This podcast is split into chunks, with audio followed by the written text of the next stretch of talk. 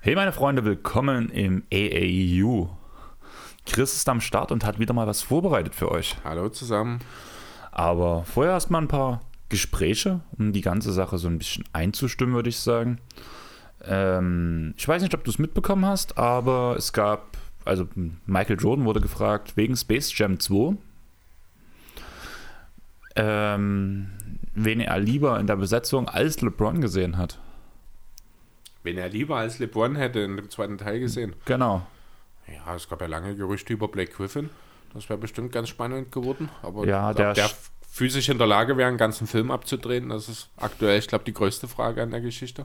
Ja, also es war halt auch, also bei Clutch Points ist die Quelle her, ob das nun dann so wahrheitsgemäß ist, kann man auch wieder fragen, aber angeblich hat sich Michael Jordan geäußert, dass er Blake over LeBron sieht für Space Jam 2.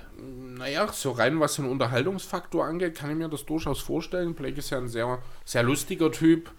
Gibt ja nicht wenige, die gesagt haben oder hätten, dass ihm auch durchaus eine Komikerkarriere hätte äh, für ihn möglich sein können, was ja durchaus auch nach der aktiven Karriere noch möglich ist. Ähm, rein athletisch wäre der natürlich super reingepasst. Ein bisschen spielen kann er sicherlich auch.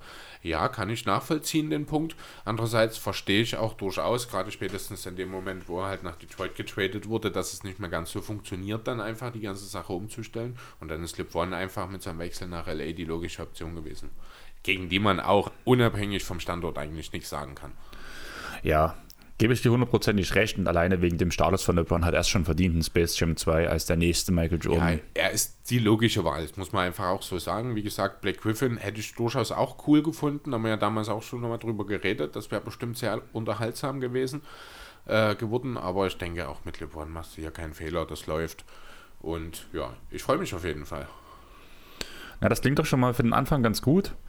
Ähm, ich hätte da noch ein Zitat und du musst mir sagen, welcher Spieler das war, der dieses Zitat gesagt hat. Aha.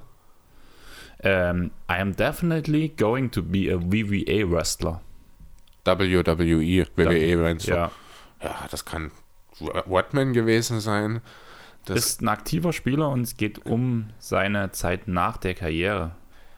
Okay, äh, es gab jetzt zuerst Gerüchte, oder beziehungsweise ist nicht neulich erst ein NBA-Legende, war es dann, ich glaube, eher bei der WWE gewesen und hat sogar einen Titel abgeräumt. Kann Aber das ist ein, also- äh, ein NBA-Spieler, weiß ich gar nicht mehr genau. Es war auf jeden Fall irgendein Gast da aus der Sportwelt, kann auch Gronk gewesen sein aus der NFL, weiß ich jetzt gar nicht genau. Ähm, ja, wem traue ich es auf jeden Fall zu? James Johnson. Der allerdings ist, ich glaube, mehr so der MMA-Typ. Also der steht dann mehr auf das richtige Kämpfen und nicht auf das, was da choreografiert wird in der WWE. Von daher wahrscheinlich nicht derjenige, den wir suchen. Genau. Lustig fände ich ja Trey Young. Sage ich jetzt nichts zu. So, so als Rey Mysterio Kämpfer sozusagen, der durch die Gegend fliegt.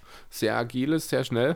Habe ich immer sehr gern gesehen, diese Heavyweight, äh, nicht Heavyweight, sondern Cruiserweights. Ähm, ja, keine Ahnung. Um wen geht's denn? Enes Kanter. Ah, okay. Ich bin sogar der Meinung, ich habe es jetzt vor kurzem erst gelesen halt mit diesem Zitat. Es gab noch ein anderes. I'm already have offers, äh, offers from WWE, but I'm like gotta finish my basketball dreams first. But I'll definitely do it. Okay, cool. Kann ich mir auf jeden Fall vorstellen. So ein Typ, so eine Kante, wie er ist. Ich muss sagen, mir kam das relativ bekannt vor. Also ich bin der Meinung, das gab es schon mal als Zitat von ihm oder er hat es schon mal geäußert. Also es war für mich nichts Neues, muss ich sagen. Okay, davon habe ich gar nichts mitgekriegt, dass Kanter WWE-Pläne hat. Ich kann es mir durchaus vorstellen. Muss allerdings auch dazu sagen, wenn ich an ihn in der WWE denke, denke ich mehr dann so an so eine Person wie den Great Kali. Ich habe keine Wird dir Ahnung. wahrscheinlich jetzt nichts sagen. Ist, ich glaube, sogar noch mal ein kleines bisschen größer. Ist halt bei der WWE, ich habe es ja schon angedeutet, dass ja alles durchchoreografiert, das ist ja all- alles mit Drehbuch und hast du nicht gesehen. Ich glaube, Enes Kanter wird dann so ein bisschen,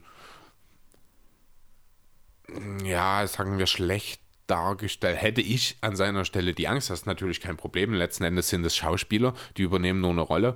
Aber ich glaube, Kanter wäre so prädestiniert wirklich für so für den großen dummen Lakaien, der eine Gruppierung anführt oder so. Also Lakai desjenigen, der die Gruppierung anführt, sozusagen. So der erste Aufpasser. Das könnte ich mir bei ihm wirklich gut vorstellen. Der erste der 300 Spartaner. Äh, bin ich der Falsche? Hab's nicht geschafft, den Film bis zum Ende zu sehen. Zweimal. Okay. Weißt, weißt du, welchen WWE-Fight ich mir auch geil vorstellen würde, wenn Enes, Enes Kanter dabei ist? Ein gegen einen Haufen Cheeseburger? Ähm, gegen. Ah, fuck, jetzt kommt. Gegen Erdogan. Nee, das wäre ein ungleiches Duell. Entweder macht Kanter Erdogan fertig oder Erdogan holt seine ganze Armee und Kanter wird fertig gemacht. Außerdem müsste man erstmal einen neutralen Platz finden, wo die beiden sich treffen können und wollen. Vor allem wollen wird das Problem sein. Ja. Aber, oder wie du ja schon sagtest, Schauspiel, Inszenierung, einer verkleidet sich als Erdogan und, und Enes Kanter danach im Rebellenshirt. Das könnte ich mir sogar tatsächlich vorstellen. Er ist ja sehr aktiv, was diese ganze Kontra-Erdogan-Geschichte in der Türkei angeht. Er hat ja keine Einreiseerlaubnis mehr, weil ihm der Pass entzogen wurde. Ja, es ist ja sogar so weit gegangen, dass ähm, die Türkei verlangt, ihn auszuliefern. Das muss man ja auch dazu ja, sagen. stimmt. Was die USA berechtigterweise nicht machen, aber weswegen ja Kanter beispielsweise, ich glaube auch in Kanada nicht an den Spielen teilnimmt. Genau. Also in Toronto, ne? Ist ja nur eins letzten Endes oder beziehungsweise. Ist er noch in Boston? Ja, er ist noch in Boston. Er ne? ist noch in Boston. Ja, dann sind es zwei oder drei. Macht nichts. Denke ich, kann er auch verkraften. Zumal er in den Playoffs ja eh nicht, ei- sowieso nicht spielbar ist. Can't play Kanter. Da ist was dran, genau. Hat er ja bewiesen, dass es nicht ganz stimmt, aber naja, Ja, er, also ihm wird nie ein fähiger Verteidiger werden, da sind wir uns, denke ich, alle einig. Aber er hat halt, das ist ja das, was ich immer wieder sage, wenn du zwei elitäre Skills hast, dann bist du in der Liga richtig aufgehoben. Und jemand, der so am offensiven Brett reboundet wie er und der dazu noch so versiert scoren kann, der findet immer seine äh, Seinen Rolle Platz. in der Liga. Definitiv. Genau. Ähm, ich habe noch was anderes für dich. Ich, wir hatten im Vorgespräch kurz drüber geredet. Es gibt ja auf YouTube einen Podcast, Goats heißen die. Auf Instagram heißen die Goats on YouTube. Und die haben ja eine Umfrage gemacht. Die besten Starter auf den jeweiligen fünf Positionen. Momentan ist schon bekannt gegeben, dass auf dem Point Guard Damian Lillard steht, auf dem Shooting Guard James Harden, auf dem Power Forward ist Gianni, auf dem Small Forward LeBron und du siehst ja Joel Embiid auf dem Center. Richtig. Ich würde sagen, bei mir ist es so eine Mischung aus Anthony Davis und, Davis und Nikola Jokic, weil wir hatten es im Vorgespräch schon, mir Embiid aufgrund des Kopfes zu inkonstant ist. Aber sonst wäre, also wenn er das wirklich jedes Spiel abreißen könnte, wäre es für mich auch ganz klar Joel Embiid.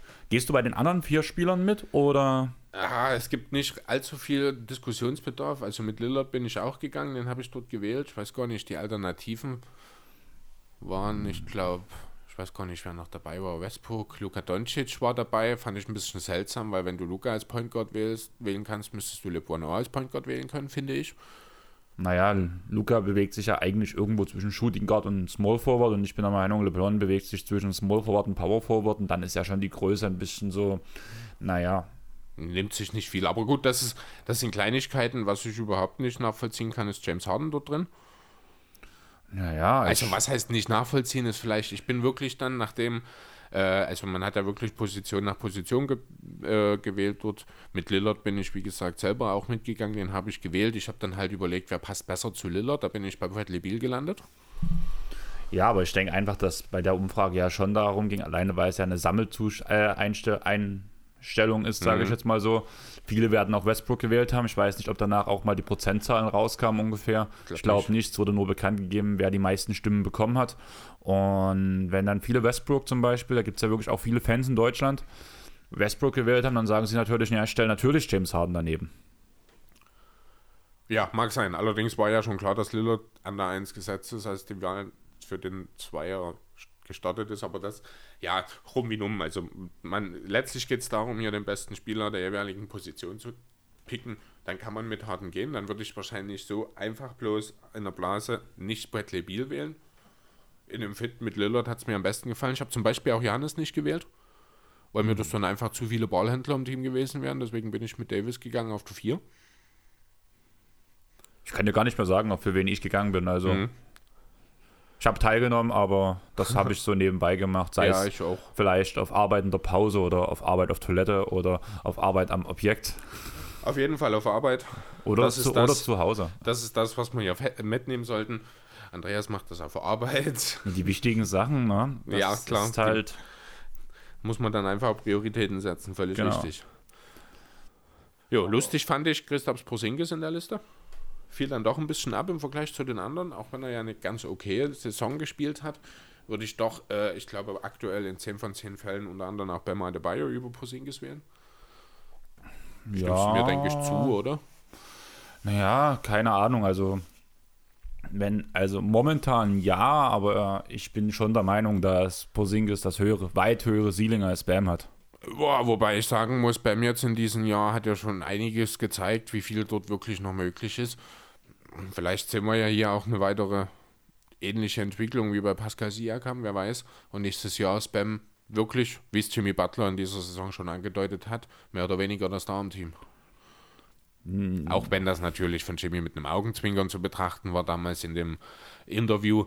Wie war das? Ich glaube, er hat gefragt, wie es ist, jetzt endlich äh, der einzige Star in dem Team zu sein oder wie es ist, in einem Team mit nur einem Star oder so. Und er hat dann bloß so gesagt, was, wen meint ihr? Meint ihr Bam? Na, also er sieht sich ja selber nicht als Star in dem Team, Naja, er sieht sich sicher schon als Star in dem Team, aber, aber, er präsentiert sich nicht so. Das Genau. ist natürlich ein Unterschied. Ja. Und einfach aufgrund von der Leistung dieses Jahr von Bam war es ja schon eine sehr fragwürdige Frage an Jimmy, weil er eigentlich, also er hat perfekt geantwortet für den Punkt Teamchemie. Ja. Da wird es sofort plus 20% bei NBA 2K geben. Und hat aber dann vielleicht noch ein paar Fans eingebüßt, weil ja bei den Fans danach dort bei NBA immer runtergeht, wenn du dich fürs Team aussprichst, geht es bei NBA immer von den Fans runter. Ich würde sagen, im richtigen Leben geht es dann auch eher bergauf. Ich denke auch, das ist äh, wahrscheinlich, gerade weil wir halt auch von Miami sprechen und dort ja mit Wiley jemand dort diese Kultur auch so etabliert hat, dass dort auch die Fans eins zu eins mitgehen. Ich denke nicht, dass er dort irgendwie, vielleicht ja einen Fan in Philadelphia, den er verloren hat, das kann ich mir durchaus vorstellen, aber in Miami hat er mit dieser Aussage sicherlich eher noch Fans hinzugewonnen als verloren. Ich glaube ja eher, dass er die Fans in, äh, in Philadelphia eher verloren hat, bevor die Aussage schon kam, sondern in dieser Offseason. Auch, naja, ich bin ja nun selber dahingehend betroffen. Ich bin jetzt immer noch ein Fan von Jimmy Butler, einfach weil der Typ als solcher mir sehr zusagt, weil das halt jemand ist, der für den Erfolg alles macht, der sich halt auch wahnsinnig zurücknimmt im Laufe des Spiels, aber dann halt im entscheidenden Moment da ist. Ich muss halt wirklich sagen, er hat in den letzten Jahren ganz schön gelitten in meinem Ansehen. In Chicago damals war ich noch ein großer Fan, bevor diese ganzen Eskalationen kamen. Ja. Danach hatten wir ja schon das Thema, dass ich auch eigentlich ein großer Minnesota-Fan bin, einfach aufgrund, dass ich halt. Falsche Entscheidungen in deinem Leben. ähm, das ist eines der ersten Teams war, die ich verfolgt habe, mit einem wunderschönen Ricky Rubio. Ja. der mich verzaubert hat. Und danach halt, ich bin halt kein Bandwagner. Ich bleib halt, auch wenn es scheiße ja läuft bei den. Teams. Und deswegen, Minnesota hatte damals ein schönes Logo, um noch auf die letzte Folge zu sprechen zu kommen. Deswegen bin ich Minnesota-Fan. Okay. Und ja, diese, aber was er jetzt in Miami macht, gefällt mir auch wieder. Das ist für mich wieder dieser Jimmy Butler, der sich damals auch in Chicago hochgearbeitet hat. So ein bisschen dieser ruhigere Typ, der sich immer ein bisschen zurückhält, so öffentlich, aber trotzdem auf dem Feld, auf dem Putz haut, Wenn er dann seine Chance wenn er dann bekommt. seine Chance bekommt. Und das ist jetzt gerade die perfekte Umsetzung.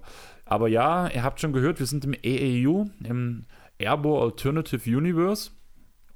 Und ihr fragt euch sicher jetzt schon, was ist denn jetzt dieses EEU, beziehungsweise was ist heute so alternativ?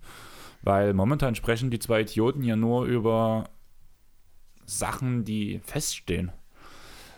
Wir haben uns gefragt, also nachdem eigentlich hatten wir, glaube ich, vor zwei Folgen haben, haben wir uns geplant, ja, wir gucken mal, was wir so für Hot Takes kriegen und haben das dann doch nicht gemacht, weil es dann doch relativ viel zu erzählen wurde und da wurde diese AEU-Folge oder wie auch immer wir das genannt hatten, zu einem, zu einem normalen Recency-Talk.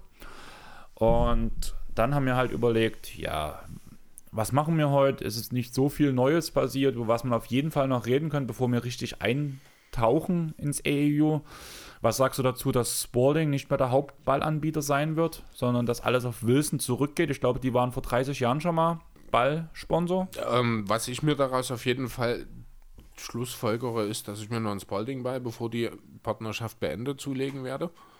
Weil du von Wilson nichts hältst, oder? Ah, keine Ahnung. Also Spalding gehört einfach dazu. Das, ich kenne keinen anderen Ausrüster in der NBA. Man kennt natürlich, ich glaube, Molden macht es in der BBL, wenn mich nicht alles täuscht. Wilson an sich, da denke ich immer als erstes an den Volleyball bei Robinson Crusoe. Keine Ahnung. Hieß der nicht Wilson? Nein, Quatsch, der hieß Freitag. Ich bin gerade Volleyball? Robinson Crusoe kennst du. Ja, aber warum Volleyball dazu? Na, weil der einen Volleyball hat, aber ich habe das mit dem Namen gerade verrasselt, weil der hieß ja, der hat ja den Ball Freitag genannt. Okay. Ich weiß gar nicht, wie ich da jetzt auf Wilson komme. Irgendjemand hat wahrscheinlich in irgendeinem Film oder irgendeiner Serie auch mal einen Ball Wilson genannt und ich komme gerade nicht. Könnte das Castaway sogar gewesen sein? Kann ich dir gerade nicht sagen, aber ich, also zumindest, ich habe von Robinson Crusoe das Buch gelesen und der hatte keinen Volleyball dabei. Quatsch, nicht Robinson Crusoe, ja, ich bin völlig falsch.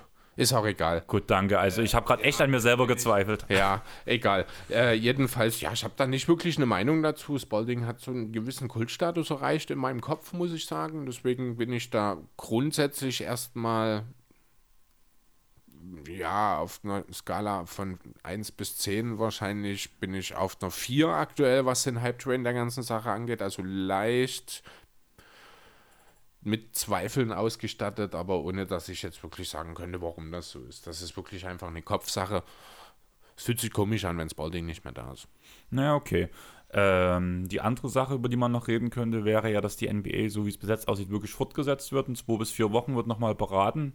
Die Spieler haben ja eine Nachricht bekommen, wo sie mit Ja oder Nein antworten würden. Wahrscheinlich, ob die Saison weitergeht oder nicht. Oder ob, die, ob sie spielen wollen oder nicht. Gut, da hat ja Chris Paul eine Menge Lobbyarbeit geleistet im Vorfeld dazu. Hm. Als Gewerkschaftschef, um eben eine Weiterführung hier möglich zu machen. Also er hat da wirklich viel mit den anderen Spielern da den Kontakt gesucht, mit ihnen geredet und versucht, sie da halt alle auf seine Seite zu ziehen, mehr oder weniger. Dann gab es ja noch das Treffen mit den Besitzern, dem Commissioner und den Star, mit so ein, zwei Stars von jedem Team. Da wurde sich ja auch positiv ausgesprochen, aber es muss halt einen direkten Plan geben, weshalb das jetzt alles nochmal zwei bis vier Wochen auf jeden Fall dauert. Und danach wahrscheinlich nochmal zwei bis vier Wochen, so wie ich es im Gefühl habe. Ja, davon ist auszugehen. Ich meine, wie lange wurde jetzt über die Bundesliga-Fortsetzung gesprochen? Das, das musst du mir eh sowieso erklären. Also ich habe das Bundesliga, weißt du, bin ich null drin. Hm? Und ich weiß ja, dass du heute noch hier, du hast jetzt schon dieses komische schwarz-gelbe Trikot an. Ja, nur der BVB. Dass du das heute gucken willst und mich deswegen voll hängen lässt. Also ich bin mega traurig und habe schon Tränen in den Augen. Aber mir geht, also es geht auch die erste und die zweite Liga weiter. Die meisten davon, ja. Und welche Liga spielt Dynamo? Zweite.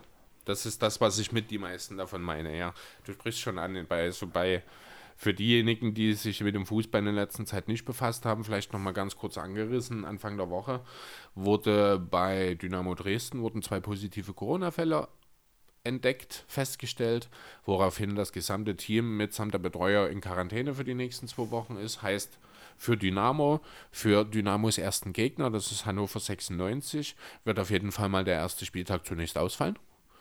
Ich nehme an, für Dynamo auch der zweite und dritte, weil die ja jetzt in englischen Wochen spielen, wenn mich nicht alles täuscht, und dann mal in zwei Wochen mindestens drei Spiele mit dabei sind.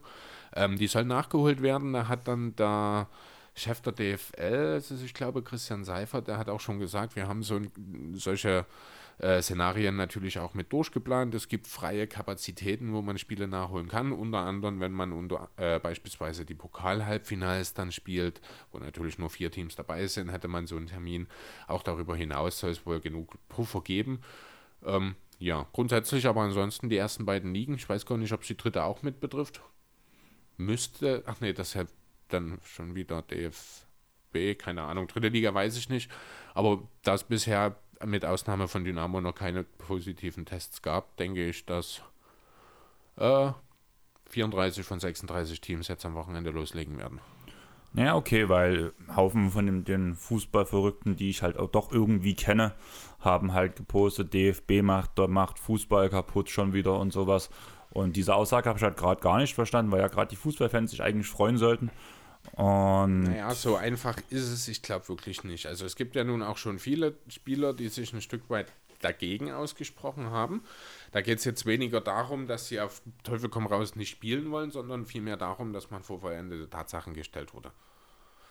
Also ein schönes Beispiel jetzt auch ganz neu, äh, Troy Deeney, Spieler in der Premier League, also in England beim FC Watford, ich glaube, ist dort der Kapitän. Und er hat halt auch was dagegen, hat halt gesagt, dass er das, die ganze Geschichte mal ganz salopp gesagt, dass er das scheiße findet und das nicht so ganz nachvollziehen will.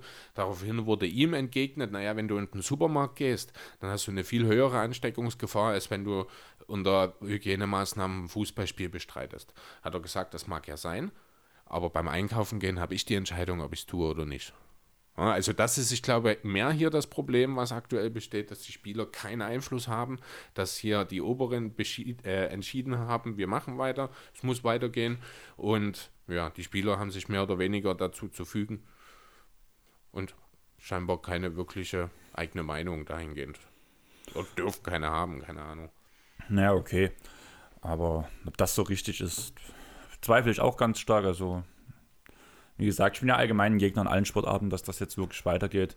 Ich weiß, dass wir da auch ein bisschen unterschiedlich denken. Ich will das fast auch gar nicht aufmachen. Es hatte mich gerade interessiert, weil viele so, von. So unterschiedlich denken wir dann nicht. Wir hatten es ja letzte Woche auch schon. Ich bin jetzt auch nicht der größte Fan davon, dass die Liga jetzt wieder losgeht. Ähm, da hat sich ja meine Meinung in den letzten drei, vier Wochen ein Stück weit geändert. Ähm, nichtsdestotrotz, deswegen sitze ich auch im BVB-Trikot heute hier. Auch wenn es mir nicht gefällt, das Spiel äh, geht weiter, die Liga äh, legt wieder los und dann will ich mein Team natürlich unterstützen. Das gehört dann einfach für mich dazu. Chris, du hast immer deine Handytöne an. Nicht immer, aber meistens. Meistens. Weil du nicht dran denkst, dass wir für, unsere, für unser Publikum eine schöne Aufnahme machen wollen. Ja, aber da kann doch mal so ein kleines Handy klingeln zwischendurch kein Problem sein. Weil das live ist oder was? Ja, weil vor allem das zeigt, dass wir menschlich sind. Live ist derzeit auch Spencer Dinwiddie. ja. Und irgendwo, da wir heute über AEU reden, klingt das wie eine AEU, wie eine Alternative Universe Story. Also, willst du es kurz zusammenfassen? Du hast es jetzt ja nochmal in einem größeren Artikel gelesen. Ich habe bloß die Box-Zusammenfassung nochmal gelesen, die ja wirklich vor zehn Minuten gedroppt hat, bevor, wo wir vorher schon drüber geredet haben. Wir bräuchten eigentlich mal genauere Infos über das Thema, wenn wir heute über Trades und die Offseason reden wollen. Und dann auf einmal ein Spieler zu den Fans sagt, ihr bezahlt mich und entscheidet, wo ich hingehe. Ja, spannend auf jeden Fall, sehr interessant. Also er hat halt ein GoFundMe, wie, wie würde man auf Deutsch sagen? Ich würde sagen, das ist so wie ein Startup, bin ja, ich der Meinung. So in die Richtung auf jeden Fall. Genau, also quasi ein Spendenaufruf zunächst erstmal mehr oder weniger gestartet mit dem Ziel 24,6 Millionen Dollar. Also ich vermute mal, ohne dass ich es nachgeschlagen habe, dass das der Maximaldeal ist, den er im nächsten Jahr unterschreiben kann. Oder der Wert des Maximaldeals. Jo, und er hat halt dies als Ziel gesetzt, hat dazu gesagt, wenn äh, diejenigen, die dazu spenden, es schaffen, 24 oder halt diesen Betrag äh, zusammenkommen zu lassen, dann dürfen die Fans entscheiden, wo Spencer Dinwiddie im nächsten Sommer einen Einjahresvertrag unterschreibt. Als Minimum-Deal? Als Minimum, ja, genau, weil das Geld hat er ja dann quasi schon drin. Ähm, sollte der der gesetzte Wert nicht erreicht werden, würde er frei natürlich entscheiden können oder würde er einfach frei entscheiden, wo er sich anschließt, wahrscheinlich dann nach finanziellen Standpunkten entscheiden, vermute ich. Und das gesammelte Geld würde entsprechend für einen guten Zweck gespendet werden. Was das hältst ist, du dazu davon? Ja, es ist eine interessante Idee. Ist auf jeden Fall mal was Neues. Irgendwie finde ich es auch cool. Wobei man natürlich schon aufpassen muss, wie die ganze Geschichte, ob das rechtlich alles funktioniert. Die Liga-Verantwortlichen haben sich wohl schon sehr skeptisch dahingehend geäußert, äh, ob da jetzt wirklich er irgendwelche Konsequenzen daraus fürchten muss, weiß ich nicht. Das müssen wir dann einfach sehen. Ähm, interessant wäre ja zunächst erstmal die Frage, wie wird denn dann entschieden, wenn das Ziel erreicht ist? Werden dann diejenigen entscheiden können, die am meisten gespendet haben? Wird das verhältnismäßig zu den Spenden entschieden oder gibt es einfach eine ganz normale Abstimmung? Ja, das ist jetzt noch nicht ganz klar. Ich glaube, er erwartet selbst auch nicht unbedingt, dass er den Wert erreicht, weil 24 Millionen ist schon ganz schön ordentlich. Ähm, andererseits braucht es bloß irgendwo einen verrückten Fan, der einen Haufen Geld in der Tasche hat und der Meinung ist, oh geil, den hätte ich jetzt gerne als Six-Man bei mir im Team und dann lege ich halt mal 20 Millionen hin oder so. Ist ja alles nicht auszuschließen. Ähm, ja, spannend auf jeden Fall zu sehen, zu beobachten. Ich freue mich auf das Ergebnis auf jeden Fall, ganz egal wie es aussieht. Ja, wo nächstes Jahr also Spencer Dividi spielen wird, werden wir nicht so schnell erfahren. Also es wird auf jeden Fall noch eine ganze Weile dauern. Vermutlich. Und wir haben uns halt Gedanken gemacht, wer könnte noch wo spielen. Und da hat ja Bleacher Report einige interessante Sachen gepostet, die du niedergeschrieben hast. und in Trades verpackt hast. Du wolltest mich überraschen, ich habe mich deswegen halt noch nicht auf deine Trades vorbereitet.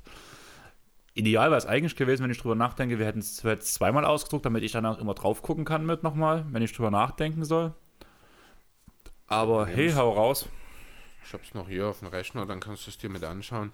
Ähm, ja, genau. Also grundsätzlich, wie gesagt, Trade-Ideen sind vom Bleacher Report. Das liegt einfach daran. Hier geht es um äh, Szenarien, die den, die kommende Offseason beschreiben sollen. Ähm, das lässt sich mit der Trade Machine relativ schwierig abdecken, weil dort die aktuellen Verträge noch drin sind. Das heißt, Spieler, die jetzt eine Extension unterschrieben haben, wie beispielsweise Buddy Hield, könnte ich jetzt aktuell nur mit, mit seinem 4 oder 5 Millionen Vertrag verdienen, aber nicht mit dem 24, die er, ich glaube, dann in der nächsten Saison mit seinem neuen Vertrag äh, bekommt. Deswegen äh, konnte ich die ganzen Deals so nicht nochmal gegenprüfen würde aber einfach mal behaupten wollen, die Kollegen von dem Bleacher Report, die wissen, was sie tun und das dort diese Trades, wie ich sie dir jetzt gleich zeigen werde, dann vermutlich schon einigermaßen so äh, durchgehen könnten.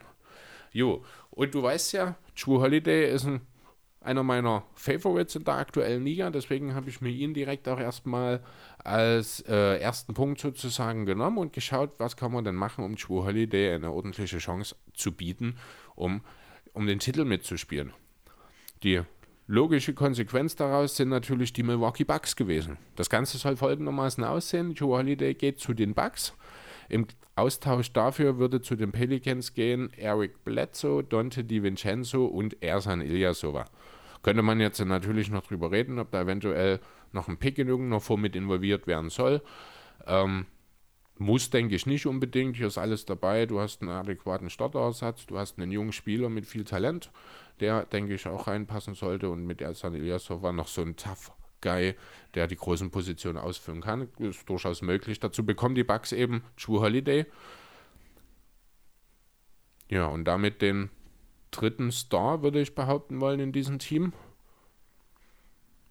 Das ist erstmal grundsätzlich die Idee. Also was so im ersten Moment, wie würdest du die ganze Geschichte sehen?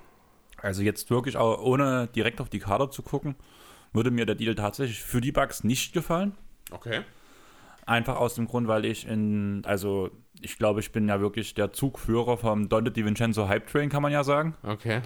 Und du weißt, was ich von dem Jungen halte und dass ich halt denke, dass da eine Riesenentwicklung noch in den nächsten Jahren zu sehen ist. Mit Eric Blotzo hat man zumindest in der Season einen sehr guten Starter. Man hofft natürlich, dass er, das, dass er seine Probleme irgendwann mal in den Playoffs abstellen kann. Und mit Ersan Ilyasova hast du halt den, einen Top-Verteidiger, ich glaube sogar Number One-Spieler von Annahme und Offensivfaust, wenn ich mich nicht ganz täusche, oder Number Two. Auf jeden Fall in den Top 3 dabei, ja.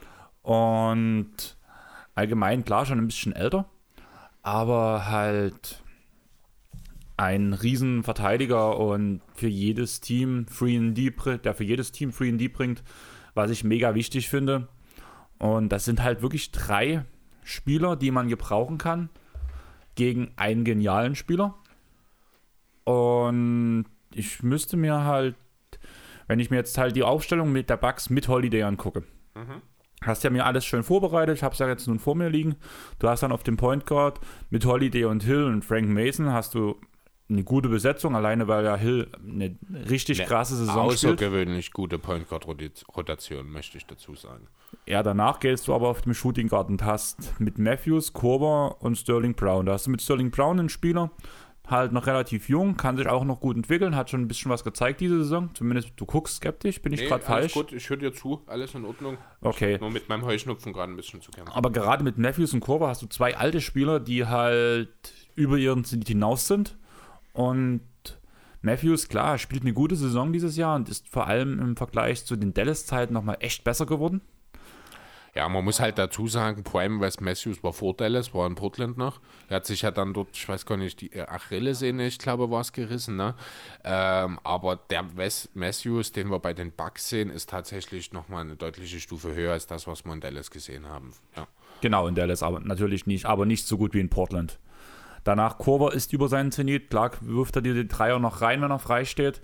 Aber dort fehlt dann halt auch dann der DiVincenzo. Das ist ja Nummer 2 gewesen. Kurver war dort hier an der Rotation auf Nummer 3. Und dieser junge Youngern, der halt auch seinen Dreier trifft, war dort schon extrem wichtig. Der, er fehlt dort einfach. Mit Middleton und Connecton auf dem Small Forward hast du eine sehr gute Rotation. Connecton bin ich ja auch ein großer Fan von, allein wegen, letzten, wegen des letzten Dunk-Contests. Mhm. Hat er ja viele Pluspunkte gesammelt mit White Man Can Jump. Und auf dem Power Forward, naja, die zwei Antetokounmpo-Brüder und Marvin Williams. Hm. Ja, Janis halt überragt alles mit dem Rest, ich bin kein Williams-Fan, ich bin kein Thanasis-Fan. Ja, keine Ahnung. Dort noch so ein Elisova mit drin haben, ist schon immer eine gute Variante. Und klar, also bloß der Vollständigkeit halber, auch wenn jetzt die Position nicht mit einbezogen wird, mit ähm, Brooke Lopez, Robin Lopez und DJ Wilson ja, aber ist man halt gut besetzt, weil ähm, vor allem Brook macht halt ein sehr gutes Defense-Spiel. Aber vor allem diese Small Forward, Power Forward-Situation, dort fehlt mir Ersan, muss ich ganz ehrlich sagen, weil er ein wichtiger Spieler immer noch für jedes, für ein Meisterschaftsteam ist. Okay, also zunächst mal ähm, muss man natürlich die ganze Sache jetzt ein bisschen mit Bedacht sehen. Zum einen hast du jetzt vier Namen genannt, die theoretisch im nächsten Saison auch gar nicht mehr da sein könnten. Das sind äh, Cover, Brown, Connaughton und Marvin Williams, die auslaufende Verträge haben. Wobei natürlich gerade bei Connaughton und Brown sehe ich da keine Probleme. Das wären Restricted Free Agents, die jetzt auch keine übermäßigen Angebote bekommen werden. Äh, Cover, denke ich, wird locker nochmal ein Minimumjahr dranhängen können, wenn er will. Äh, dasselbe sehe ich bei Marvin Williams auch, der halt eigentlich gut reinpasst. Ich meine, ich kann deinen Punkt verstehen. Gehen wir jetzt einfach mal davon auch, aus, auch dass äh, Matthews und Robin Lopez ihre Spieleroptionen äh, nutzen werden und das Team wieder so zusammenkommt wirklich und nur dieser Trade stattfindet. Du hast natürlich erstmal ein tiefen Problem. Ne? Klar, die Vincenzo und Ilyasova, die haben wichtige Minuten, hauptsächlich äh, die Vincenzo auf der 2 und Ilyasova auf der 4 gespielt, aber sind wir mal ehrlich, der Ilyasova-Fakt geht meines Erachtens nach mit der Verpflichtung von Marvin Williams mehr oder weniger verloren. Muss ich ganz kurz unterbrechen, das ist auch einer der unterschätzt schwierigsten Namen der NBA. Ilyasova oder Marvin Williams? Ilyasova.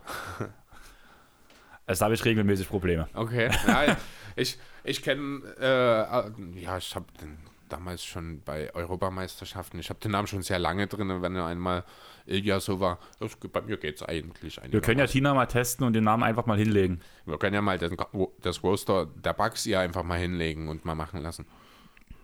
Das ist ja eigentlich recht entspannt, bis auf Janni und Thanasis.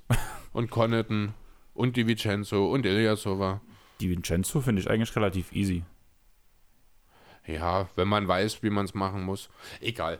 ähm, ja, trotzdem, also für mich erstmal das Totschlag-Argument, die Bugs bekommen hier den klar besten Spieler klar besser, weil Drew Holiday ist ein besserer Schütze, ist ein besserer Playmaker, ist meines Erachtens nach auch ein besserer Verteidiger als Eric Bledsoe. Vor allem in den Playoffs. Ja, da reden wir jetzt noch gar nicht darüber, dass Eric Bledsoe hier und da wahrscheinlich mit seiner mentalen Problematik äh, in den Playoffs durchaus ja, das haben wir ja letztes Jahr auch gesehen, dass er dann halt teilweise wirklich abtaucht. Das ist natürlich ein Thema, was man bei Drew Holiday, denke ich, beruhigt ad acta legen kann. Das wird bei ihm so einfach nicht passieren. Ähm, was natürlich hier wirklich weh tut, ist wirklich die Tiefe. Äh, Gerade die Vincenzo tut da natürlich weh. Du hast recht, mit Matthews, Cover stehen auf der 2 schon eher Spieler, die in Richtung Basketballrente gehen. Cover natürlich noch viel mehr als Matthews. Cover ist auch keiner mehr, der mehr als 10 Minuten gehen sollte. Ähm, da sehe ich einfach Sterling Brown ein Stück weit in der Verantwortung, dass er dort effektiv wirklich für 15 Minuten dann spielen kann. Dasselbe für Pat Connaughton auf der 3. Dann ist das Loch, was auf dem Flügel jetzt so von den Namen her vielleicht da sein könnte, mehr oder weniger schon gestopft. Muss halt auch dazu sagen, wenn es drauf ankommt in den Playoffs, wird die Rotation entsprechend geringer. Dann spielt Janis auch nicht mehr nur 30 Minuten, sondern eher dann 5 oder 38 Minuten. Und dann hast du nur noch maximal 15 Minuten, die du auf der 4 hinter ihm freimachen musst. Da kannst du beispielsweise dann Marvin Williams spielen. Ja, Marvin Williams mit Pur Lopez spielen lassen auf den großen Positionen. Dann hast du sogar noch Superspacing sozusagen dabei. Dann übernimmt George Hill oder eben Holiday selbst den Ballvortrag in dieser Line-Up. Dann hast du auch kein Problem, dass du dann noch tiefer als bis in die 10. oder 11. Position gehst. Halte ich für unwahrscheinlich. Damit ist Thanasis und auch ein Stück weit DJ Wilson wahrscheinlich außen vor. Und da muss ich sagen, in der Spitze ist das Team so klar das Beste, was die Bugs aufstellen könnten, meines Erachtens nach. Du hast super Komplementärspieler für Janis, jeder kann den Ball werfen, keiner braucht den Ball zwingend in der Hand. Trotzdem hast du mit Holiday und Hill zwei weitere Playmaker, die Janis super entlasten können. Hill zeigt sie aktuell. Wie gesagt, von Holiday war ich immer ein großer Fan. Ich finde, so wie sie jetzt dann aufgestellt sind, vorausgesetzt, Matthews kann das Niveau der aktuellen Saison dann noch ein Jahr halten. Meines Erachtens nach wahrscheinlich die beste Starting Five der Liga sogar. Hm. Sagt der Philly-Fan. Ja, muss man einfach mal so sehen. Du hast mit Janis einen der drei besten Spieler der Liga. Du hast mit Middleton und Holiday die wahrscheinlich beste zweite, dritte Geige-Kombination der Liga. Wüsste ich jetzt auch wirklich nicht, wer da mithalten kann. Mit Brook Lopez und Wes Matthews perfekte Rollenspieler, um die Starting Five zu ergänzen. Dasselbe zieht sich auf der Bank im Grunde genommen durch. Du hast fünf Spieler, nein, vier Spieler, die den Dreier werfen können. Der einzige, der da von der Bank ein bisschen rausfällt, ist Robin Lopez, der dann in der Zone wüten soll. Möchtest du ein bisschen mehr Shooting auf der 5, kannst du im Zweifel auch Mama Will Williams dorthin stellen. Das ist zwar defensiv dann ein bisschen schwieriger, aber sollte mit der Firepower dann auch kein Problem sein. Ich habe mich gerade schön verhört bei dir. Was hast du denn gehört? Wenn du noch ein bisschen Spacing haben willst, da kannst du auch Mama Williams dorthin stellen. Mama Williams kannst du über, überall hinstellen, die hilft dir immer weiter. Die sorgt dafür, dass Marvin auch vom Parkplatz trifft. Ja, also aus Bugsicht ist das für mich ein absoluter No-Brainer, muss ich sagen. Mache ich sofort, drücke ich sofort den Abzug. Alleine schon, gut, das ist, vielleicht sind da auch ein bisschen persönliche Antipathien mit dabei, aber ich habe Eric Bledsoe noch nie wirklich gemacht. Gut, damals noch in den Anfangszeiten mit den Suns, also noch mit Isaiah Thomas und ich glaube Brandon Knight die Drei-Guard-Kombination gestellt hat, die da knapp die Playoffs verpasst hat. Das war noch cool. Damals Aber noch als Backup-Guard von den Clippers hinter Chris Paul. Stimmt, das ist er ja auch mal gewesen. Hm, bester. Zweiter Point Guard der Liga. Tja, aber er hat es nie geschafft. Also aus ihm hätte so viel mehr werden können. Er hatte alles Talent der Welt, aber er hat es nie abrufen können.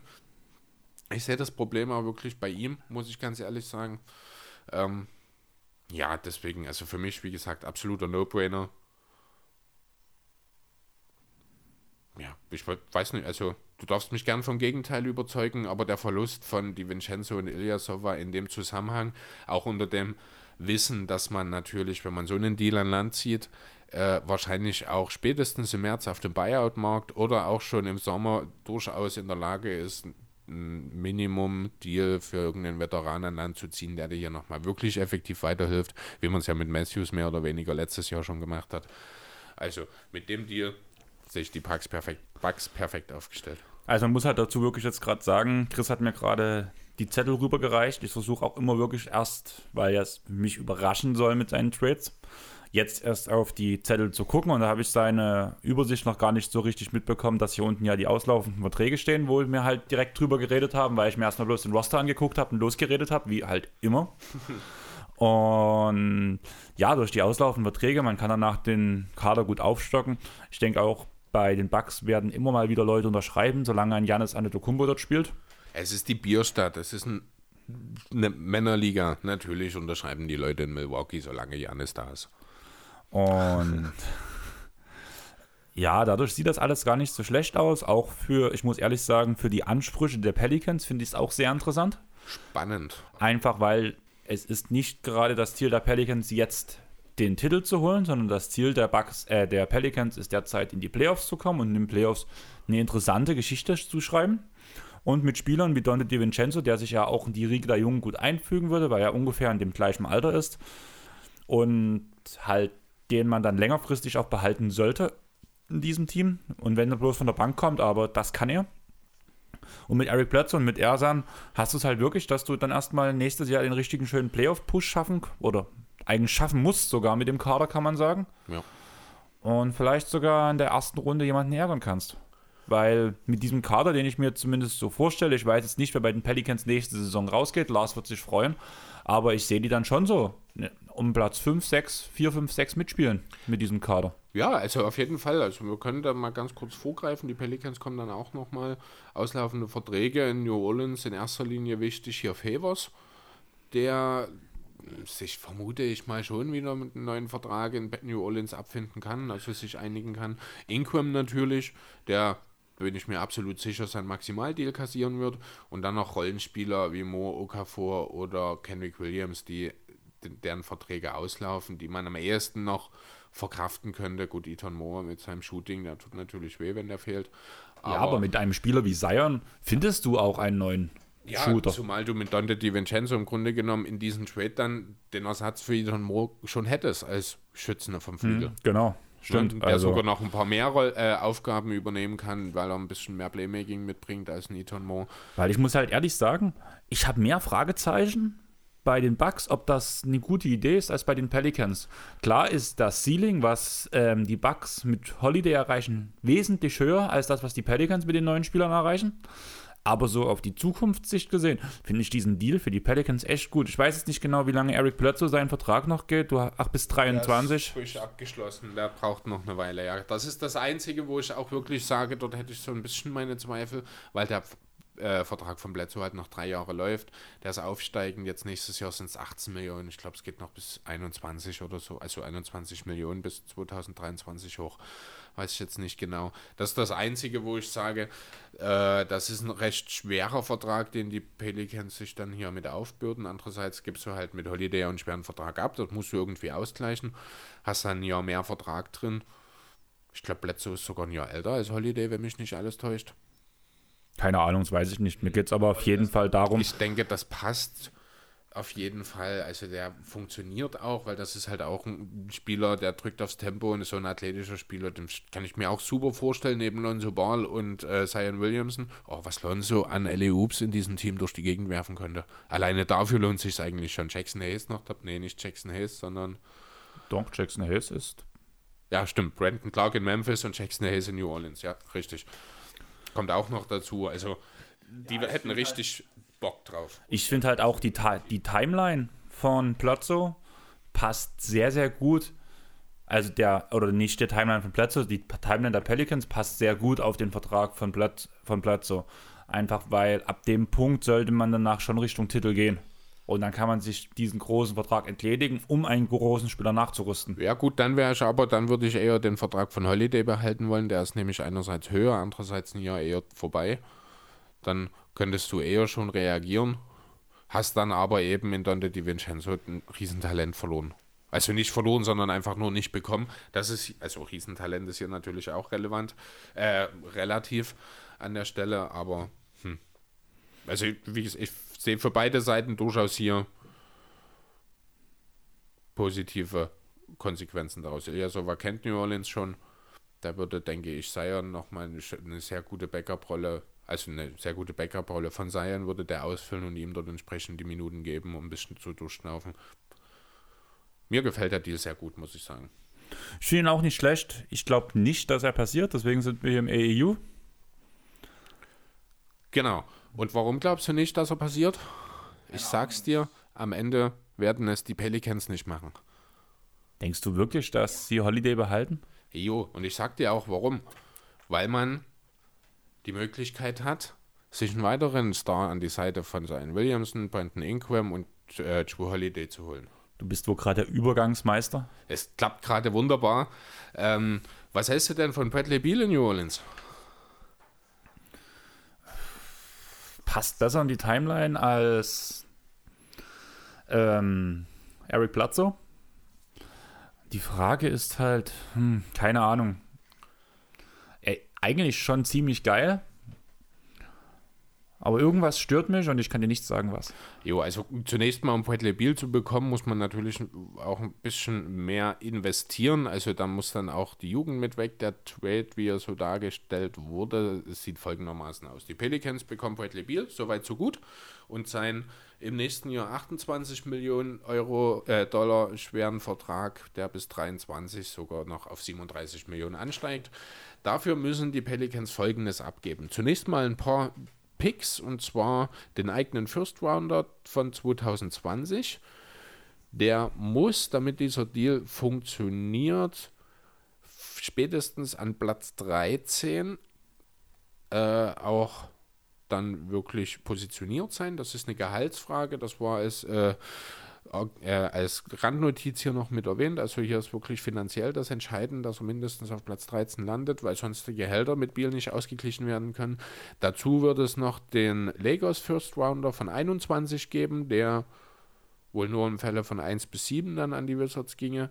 Und den Pelicans First Rounder von 22 unprotected hinterher und dann noch zwei Second Rounder.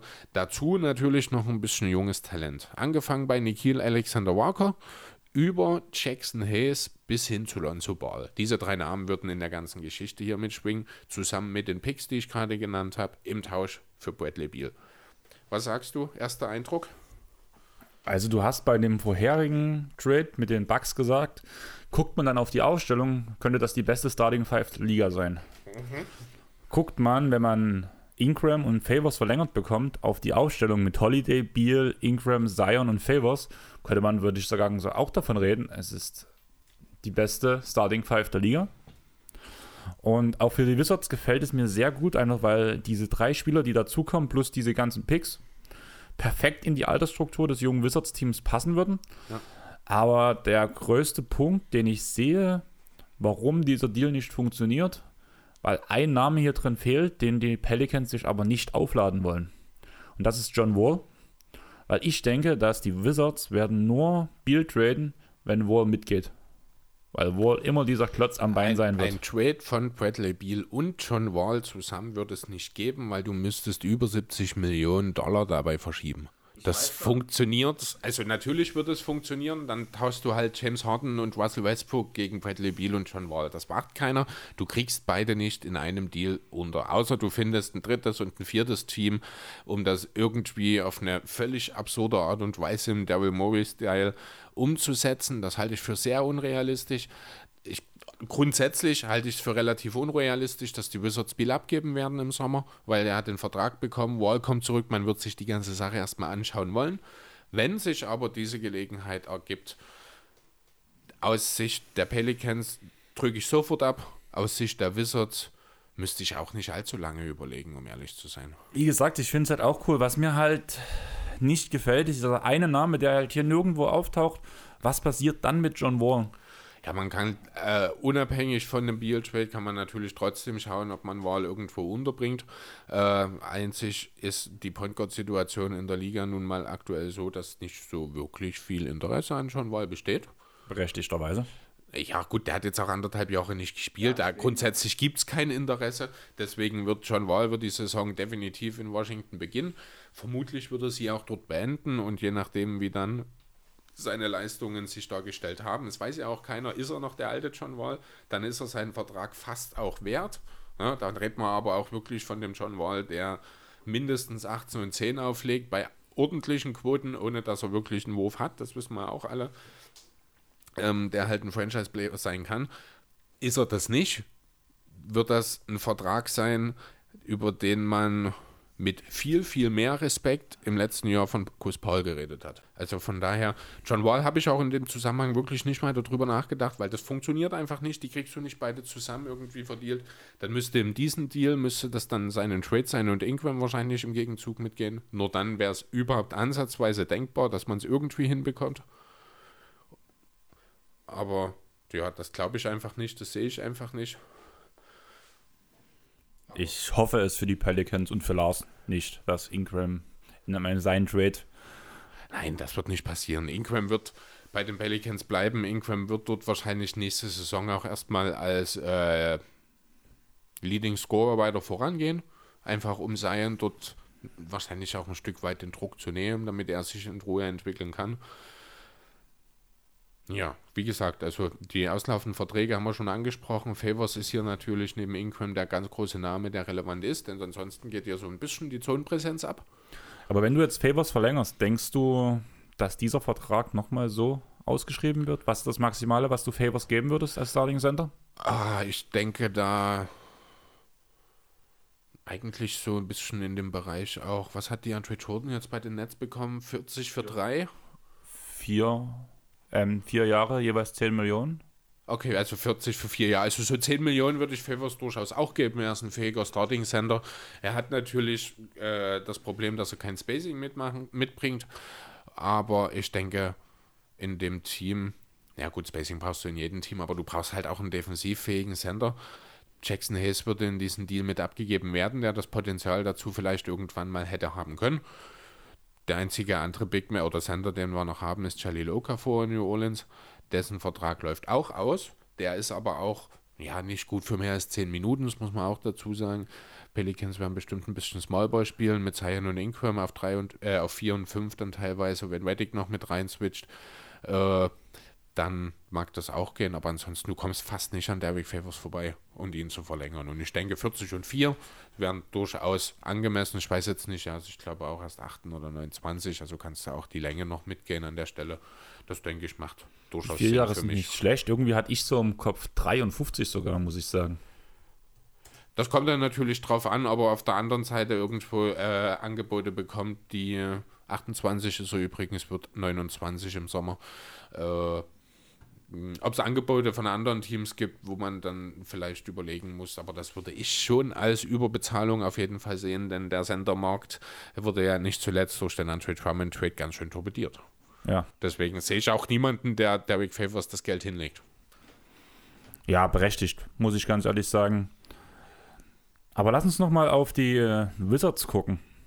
Ich weiß nicht, ob du den Kader bei dir auf, offen hast, aber wenn wir jetzt, uns jetzt mal John Wall wegdenken, da hast du Lonzo Ball auf dem Starter, auf dem Shooting Guard. Dann wahrscheinlich, wahrscheinlich musst du ja fast Nikir spielen lassen, oder? Was sagst du? Nö, ich sehe da eher äh, ein Backcourt aus Ball und Wall in, als Starter. Ich habe gerade gesagt, wenn wir, wenn wir Wall weglassen. Ach so, ne, du kannst ihn ja aber nicht weglassen. Er ist ja in dem Team drin. Er muss ja jetzt, und er ist wieder fit und er wird auch spielen und er wird der Starter sein.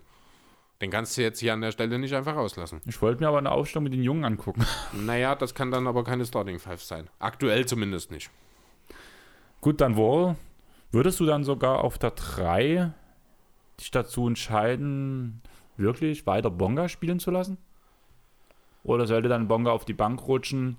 Vielleicht Hachimura auf die 3, Mo auf die 4 und Hayes auf die 5? Ist Hashimura jemand, den man auf der 3 bedenkenlos einsetzen kann? Bedenkenlos nicht, aber er hat wahrscheinlich noch Potenzial, viel zu lernen. Ja, das mag sein. Andererseits ist auf dem Flügel, ja, der sieht jetzt nicht so prall aus.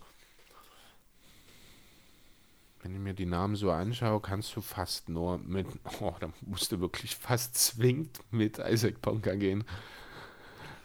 Ja, aber mit Bonga hast du zwar einen elitären Verteidiger, der wirklich ja 1 bis 3, 1 bis 4 vielleicht sogar verteidigen kann. Wobei 4 schon relativ, naja, wäre. Und Hashimura bringt dir zumindest das offen, dieses offensive Skillset mit, was dir Bonga nicht bringt. Ja, du musst halt schauen, wenn du wirklich, äh, wenn du den Trade dir dann entsprechend mit vor Augen führst, ähm, brauchst du Leute, die abschließen können. Ne? Du hast dann im Idealfall wirklich mit, Lol, mit, mit Lollenball mit Lonzo und John Wall hast du zwei Spieler, die extraordinär darin sind, ihre Mitspieler einzusetzen. Dann kannst du fast nicht mit Bonga gehen. Dann würde ich eher jetzt in den Raum werfen, wirklich Davis Bertans. Auf die drei? Ja, kannst du dann hin und her drehen. Kannst du, also werden dann Hashimura und Bertans werden dann halt die beiden Forwards. Ja, aber Berthans ist ja schon so ein bisschen bulliger, so ein bisschen. Naja, dann Berthans auf die 4 und Hashimura auf die 3, meinetwegen. Ist defensiv ist das alles eine Katastrophe, muss man, denke ich, auch nicht drüber reden. Ich wollte gerade sagen, also ich habe gerade so drüber nachgedacht, du hast halt einen Kader vor dir, glaube ich, offen, wenn ich mich gerade nicht ganz täusche. Mhm. Aber wenn ich darüber nachdenke, wenn, wenn ich so in dem Team sehe, du hast doch eigentlich zwei Verteidiger plus im Team. Also zwei effektive Verteidiger mit Ball und mit Bonga mehr oder weniger. Ja, John Wall ist ein guter Verteidiger oder ein überdurchschnittlicher Verteidiger zumindest gewesen, als er noch fit war. Jan Mahimi kann äh, in guten Spielen für drei Minuten die Zone verankern. Hast du gerade in drei Minuten gesagt? Ja, habe ich. Ich habe auch von guten Spielen geredet. Äh, aber ja, ansonsten ist so einfach keine Defense weiter da. Ich weiß nicht, zu was Troy Brown Jr. irgendwann mal auf, äh, im Flügel in der Lage sein wollte. Wie ist das mit Jerome Robinson? Kann der verteidigen? Mehr oder weniger. Also auch nicht in, wirklich. In guten Spielen für drei Minuten. Okay. Ja, nee, dann hast du einfach in diesem Team auch keine guten Verteidiger. Ne, ein Grund mehr, wirklich hier diesen Deal dann vielleicht wirklich zu nehmen und zu sagen, wir haben mit Ball einen weiteren oder überhaupt erstmal, das ist Ansichtssache, guten äh, Guard-Verteidiger. Wir bekommen mit Jackson Hayes jemanden, der potenziell in der Lage wäre, ein bisschen Rim Protection zu bringen. Das sind definitiv Punkte, die bei den Wizards aktuell ja, mit negativen Werten versehen werden bei 2K. Das Traurige ist ja eigentlich, vor allem wenn man sich die Bigman-Rotation anguckt, mit den Power Forwards und Centern so und alles, was so in die Richtung ist, da ist ja Moritz Wagner schon fast einer der effektiven, effektivsten Verteidiger. Und jeder von uns weiß, wie Moritz Wagner verteidigt und dass der Rest dahinter, also Moritz ist schon, muss man ehrlich sagen, in der Defense sehr traurig anzugucken. Aber da ist wenigstens der Einsatz da. Ja. Er will wenigstens, er kann einfach nicht mehr. Aber wenn der Rest noch schlechter ist, das ist dann halt schon so, meine Güte. Also die, das Team klingt eigentlich ziemlich geil, muss ich sagen, so als junges Team, junges aufstrebendes Team. Aber das hat so viele Fragezeichen, wo ich mir ziemlich sicher bin, dass das auch in Zukunft, vor allem im Punkto Defense, nicht reichen wird. De definitiv nicht. Also auf jeden Fall äh, würde dieses Team wahrscheinlich in ihrer Darstellung ähnlich sein wie die Wizards, wie wir sie in der letzten Saison gesehen haben. Will das Geballer nach vorne, One and Gun, aber wir verteidigen nicht. Vielleicht mit einer, ja gut, kannst du, nee, mit einer etwas schlechteren Offensive, weil einfach dein bester Offensivspieler weg wäre mit Biel. Aber dafür vielleicht auch mit einer Defensive, die von Platz 31 von 30 auf Platz 30 von 30 vielleicht sich nach oben arbeiten kann. Oder Platz 40 von 30. Was aktuell noch möglicherweise wären, ja. Jo, aber ansonsten, ja, die Pelicans sind damit ein Contender, oder? Ach so, ja, gut. Ich war jetzt immer noch bei den Wizards gerade und dann hast du von Contender Die Wizards geredet. sind natürlich kein. Über die Wizards, denke ich, haben wir an der Stelle genug geredet. Wir haben sie letzte Woche, nein, nicht letzte, sondern vorletzte Woche noch mit Playoff-Chancen ausgestattet. Das war natürlich noch bevor wir diesen Deal umgesetzt haben da bleibe ich auch dabei. Die Wizards hätten mit Wall und Beal im Backcourt, wenn fit, definitiv Playoff-Chancen im Osten. So hier dann dieses Team wahrscheinlich eher nicht. Da hat sich meine Frage schon erklärt. Ich wollte dich fragen, ob du denkst, dass sie genauso gut wie dieses Jahr sein können oder nicht. Nee, glaube ich nicht, weil wie gesagt, also der, das Steckenpferd der Wizards in dieser Saison ist ganz klar die Offensive. Du gibst deinen besten Offensivspieler ab, deinen mit weiten, weiten Abstand besten Offensivspieler, das kann man wirklich so sagen. Ähm, ja, wenn wir drüber reden, wer ist denn mit einem verletzten John Wall, wer ist denn der zweitbeste Offensivspieler der Wizards aktuell? Jetzt nehmen wir John Wall wieder rein, wo ich vor uns drüber reden wollte. Wer ist denn jetzt aktuell der beste Offensivspieler nach Bradley Beal? Das, das ist nicht John Wall, weil der ist noch verletzt. Du ähm, kannst auch versuchen, mir die Worte im Mund umzudrehen, aber es wird dir nicht gelingen. Ja, es klingt traurig, aber ich würde schon fast von Hachimura und Bertans reden. Also da würde ich zumindest, äh, weil Berthans ist doch viel One-Hit-Wonder. Deswegen würde ich dort sogar noch, einfach weil er mehr Finesse und mehr Skills mitbringt, Moritz Wagner einbringen. Also ich muss halt ehrlich sagen, zum einen habe ich den Kader nicht genau vor meinen Augen gerade. Also ich weiß nicht, wer insgesamt bei den Wizards spielt. Und wenn du kannst deinen Laptop noch so weit drehen. Ja, stimmt. Also, ich habe vergessen, dass du nie lesen kannst. Genau. Also Buchstaben. ja, immer diese Fußballfans. Immer unter der Gürtellinie, obwohl sie selber nichts können. Ich kann lesen. Verkehrt herum. Nein, ähm, keine Ahnung. Ich würd, also ich sehe aber Hachimura vor Wagner, vor allem in der Offensive. Ja, das sicherlich, aber ich sehe halt auch wirklich, wenn man jetzt mal die Vielseitigkeit der Möglichkeiten, die Moritz Wagner hat mit dem Wurf, mit einem gewissen Postgame auch, auch wenn da natürlich noch einiges mehr möglich ist. Ähm, ja, er hat einfach mehr Waffen als jeder andere Spieler, den ich in diesem Team sehe. Davis Berthans ist halt der perfekte Catch-and-Shoot-Spieler. Ich Smith könnte man vielleicht noch nennen, aber das ist halt auch so ein Spieler, ah, den habe ich immer wahnsinnig gern gemacht, aber das ist halt so eine, eine John Wall-Light-Version, sehr schnell, sehr flashy teilweise, nicht unbedingt mit einem Wurf ausgestattet, kein Scorer in dem Sinne, sondern auch wirklich mehr der Playmaker und ein perfekter sechster Mann eigentlich von der Bank als Point Guard. Ja, aber sicherlich auch keiner der gehobenen Ansprüchen in der Liga ich hatte, kann. Ich hatte Ish Smith ja in meinem Fantasy-Team bei Nacht im Draft gehabt und das war auch immer so ein Ding, so Mischmasch. Naja, ich habe, also Ish Smith war der Spieler, den ich am häufigsten rausgehauen habe und mir wiedergeholt habe.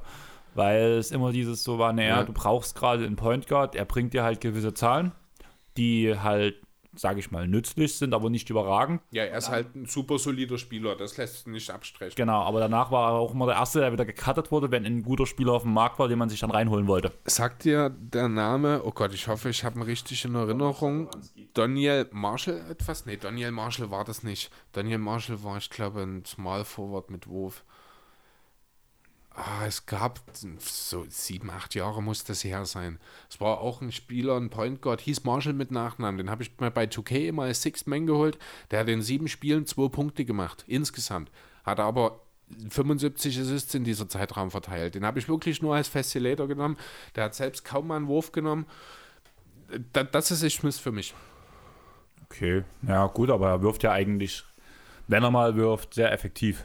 Solange es nicht zu weit weg raus ist. Genau. Aber ich würde noch auf den Punkt zurückkommen, den du vor uns gesagt hast und danach einfach völlig schnell weitergeredet hast, ohne mich antworten zu lassen, ob ich diese Pelicans als Contender sehe. Mhm. Und man kann sie vielleicht als Geheimcontender bezeichnen. Aber einfach aufgrund, dass zwei Leistungsträger noch sehr jung sind, noch nicht die Playoffs gesehen haben, sehe ich sie definitiv noch nicht in der Contender-Konversation. Wenn man jetzt, in die, egal in welches Jahr du jetzt zurückschaust, wenn man sagst, mit den letzten fünf Jahren zum Beispiel, dieses Jahr redest du über die Lakers, die Clippers, über die Bucks, hast du überall Spieler drin, die schon Titel gewonnen haben, beziehungsweise schon oft in den Playoffs weit gekommen sind.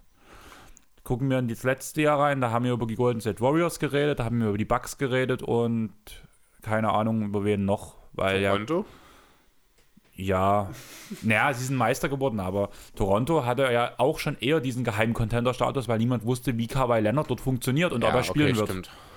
Und damit hast du aber auch wieder Teams gehabt, die haben Playoff-Erfahrung, die haben, ähm, die haben schon Titel gewonnen, Spieler. Das Jahr davor.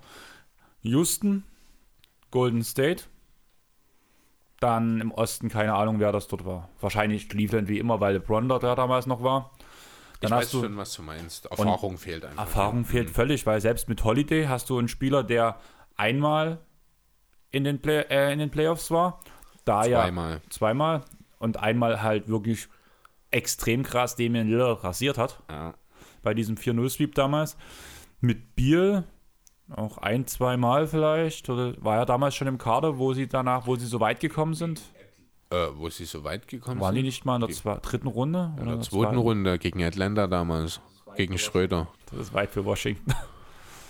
Das stimmt allerdings. Ja, klar, du hast recht. Äh, Favors hat jetzt in Utah natürlich ein paar Schlachten, wobei ich glaube, so viele Playoff-Teilnahmen sind dort für ihn in Utah gar nicht zwingend rausgesprungen. Und ja, Ingram und Zion, da hast du natürlich recht. Ein Kern aus den beiden, die jetzt beide noch nicht die Erfahrung haben, da fehlt natürlich ein bisschen was. Der Einzige, der konsequente Playoffs-Erfahrung hat, ist Reddick. Ist Reddick, definitiv, ja.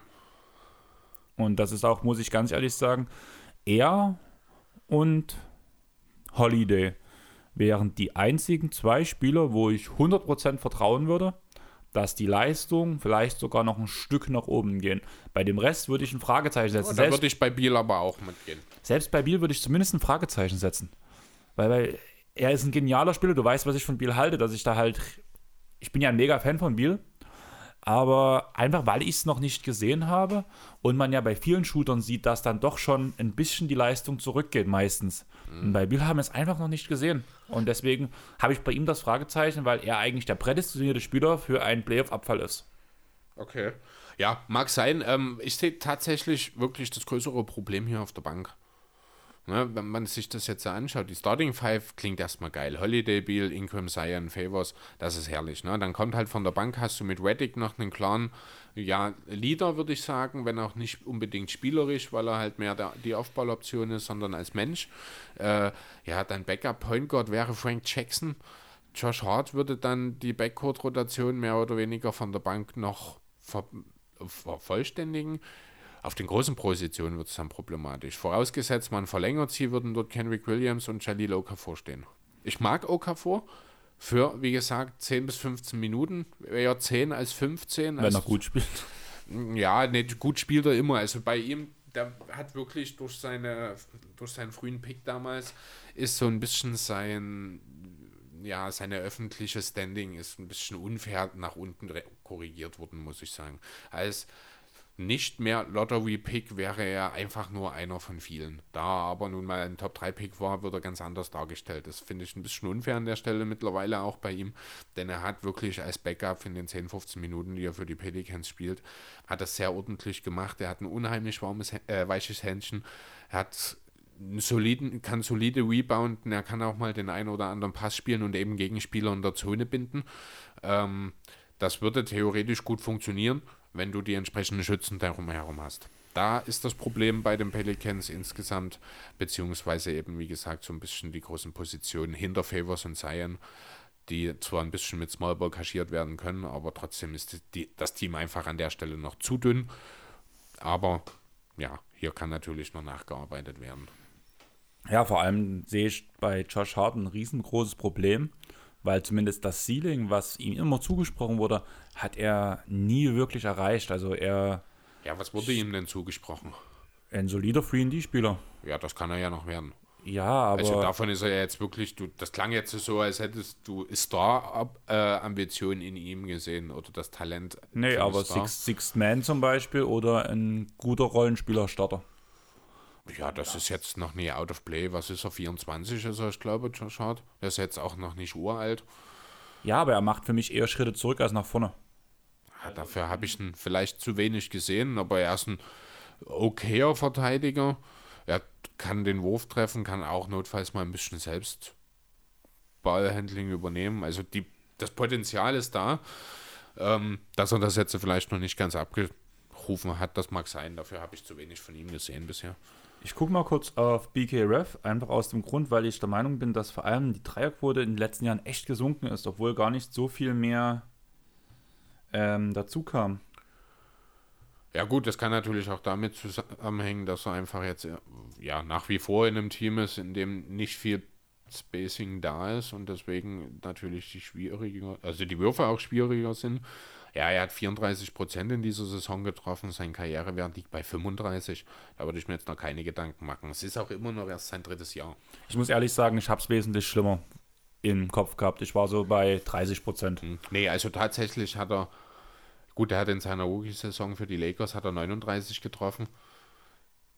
Das war mein Anspruch an ihn. So. Ja, gut, also danach ist es schon runtergegangen. 33,6 in seinem zweiten Lakers-Jahr bei vier Versuchen und dann bei den Pelicans nimmt er fast sechs äh, für 34 Prozent. Ist da eigentlich okay wert, aber ich habe einfach mehr erwartet. Ja, man müsste halt jetzt sehen, was das für Würfe sind. Ob das jetzt wirklich, wenn das alles offene Würfe sind, dann muss er natürlich mehr rauskommen, wenn er sich etablieren will, das ist klar. Ich glaube aber nicht, dass Josh Hart ein Typ ist, der nur offene Würfe nimmt. Da ist dann sicherlich auch ein oder zwei davon, die er hätte vielleicht nicht unbedingt nehmen müssen, die dann die Quote natürlich nochmal ein bisschen schlechter aussehen lassen. Also hier ist noch Potenzial da, um einfach die besseren Würfe zu nehmen. Jo, da gebe ich dir recht. Und ich würde sagen, wir springen auf deinen nächsten Deal oder was sagst du? Ja, genau. Machen wir also direkt weiter mit dem nächsten Trade. Uh, und da habe ich mir gedacht, was ist denn nötig, um aus den Mavs einen Contender zu machen? Zeit.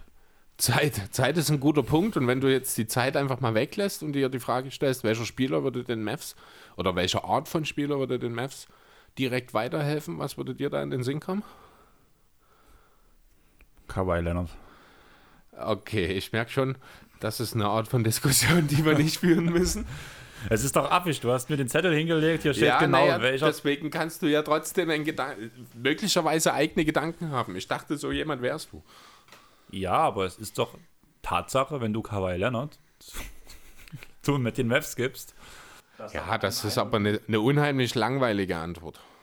Ja, aber man, ganz ehrlich, ich habe jetzt gerade, ne, also Chris brauchte Pause, wir haben gerade Pause gemacht. Ich habe jetzt äh, bestimmt so fünf Minuten Gedanken versunken über deinen Zettel gehangen.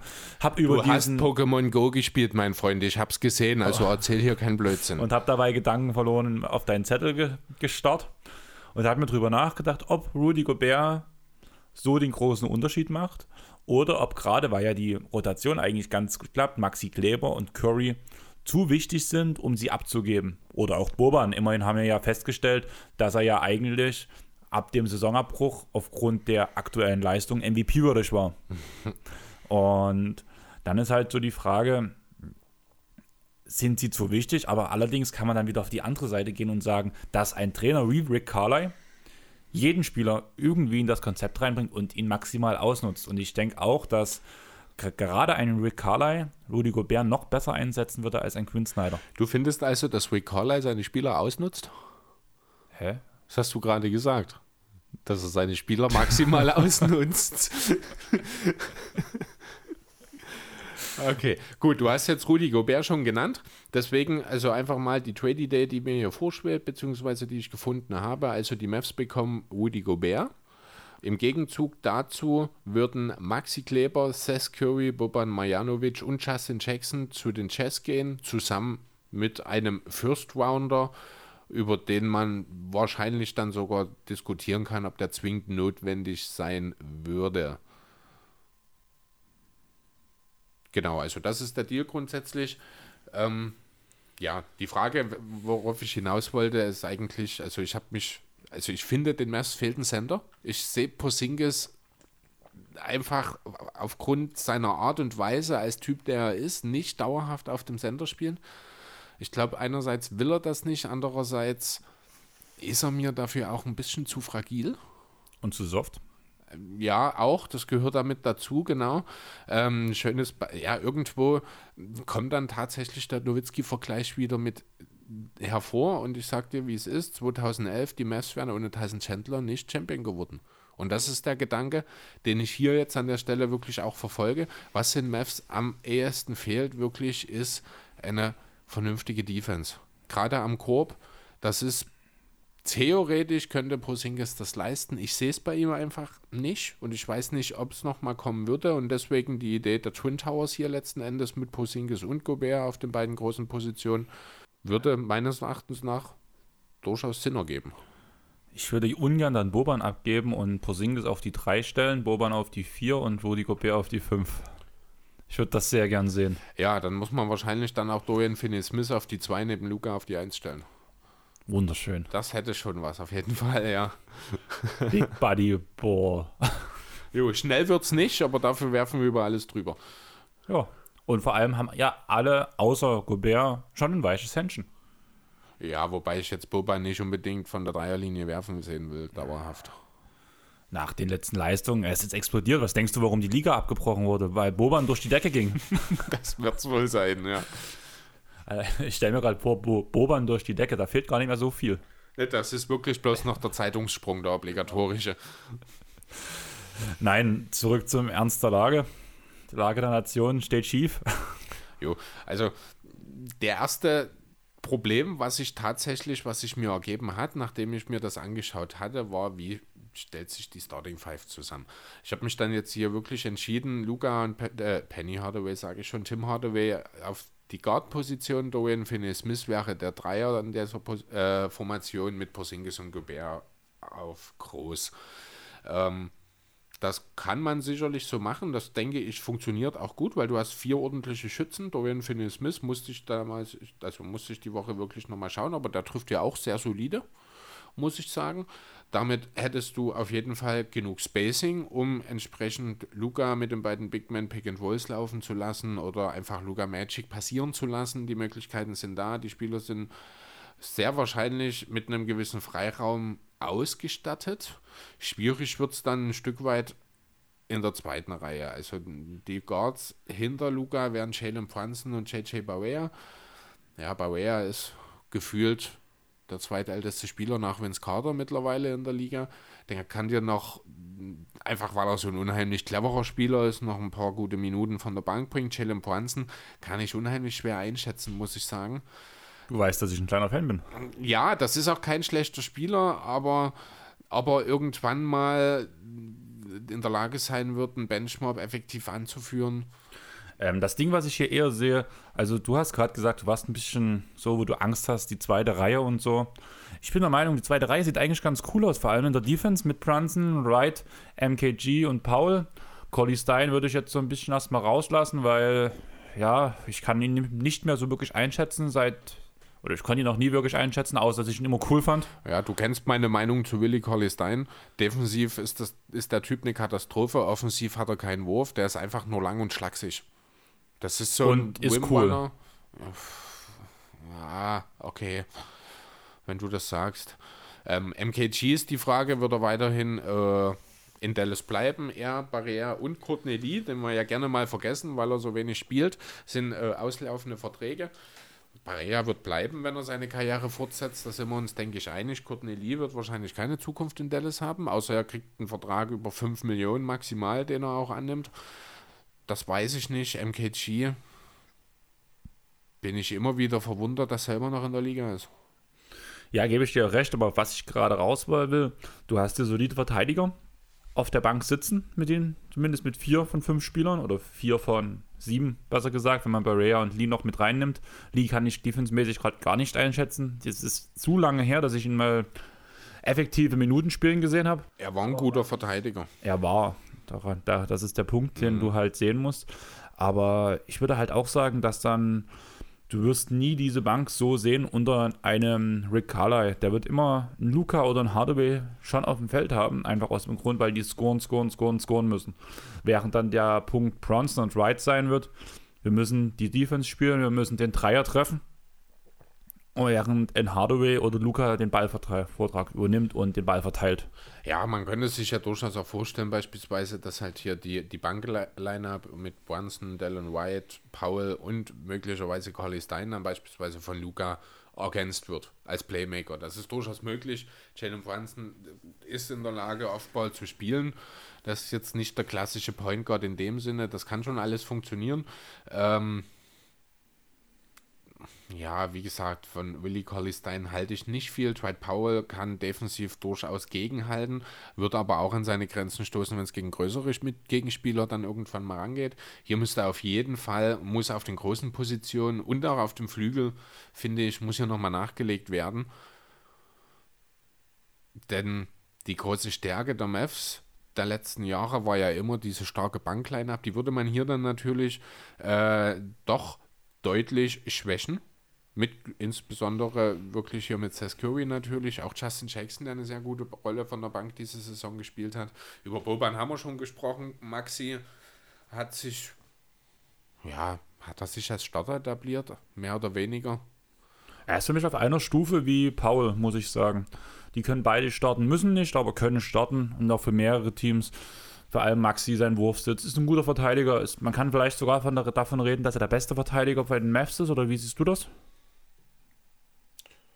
Ja, also wie gesagt, das Talent theoretisch hätte Porzingis, um der beste Verteidiger im Team zu sein, die Anlagen dazu. Das ist er aber offensichtlich nie. Daraus wird er, das wird er auch nie.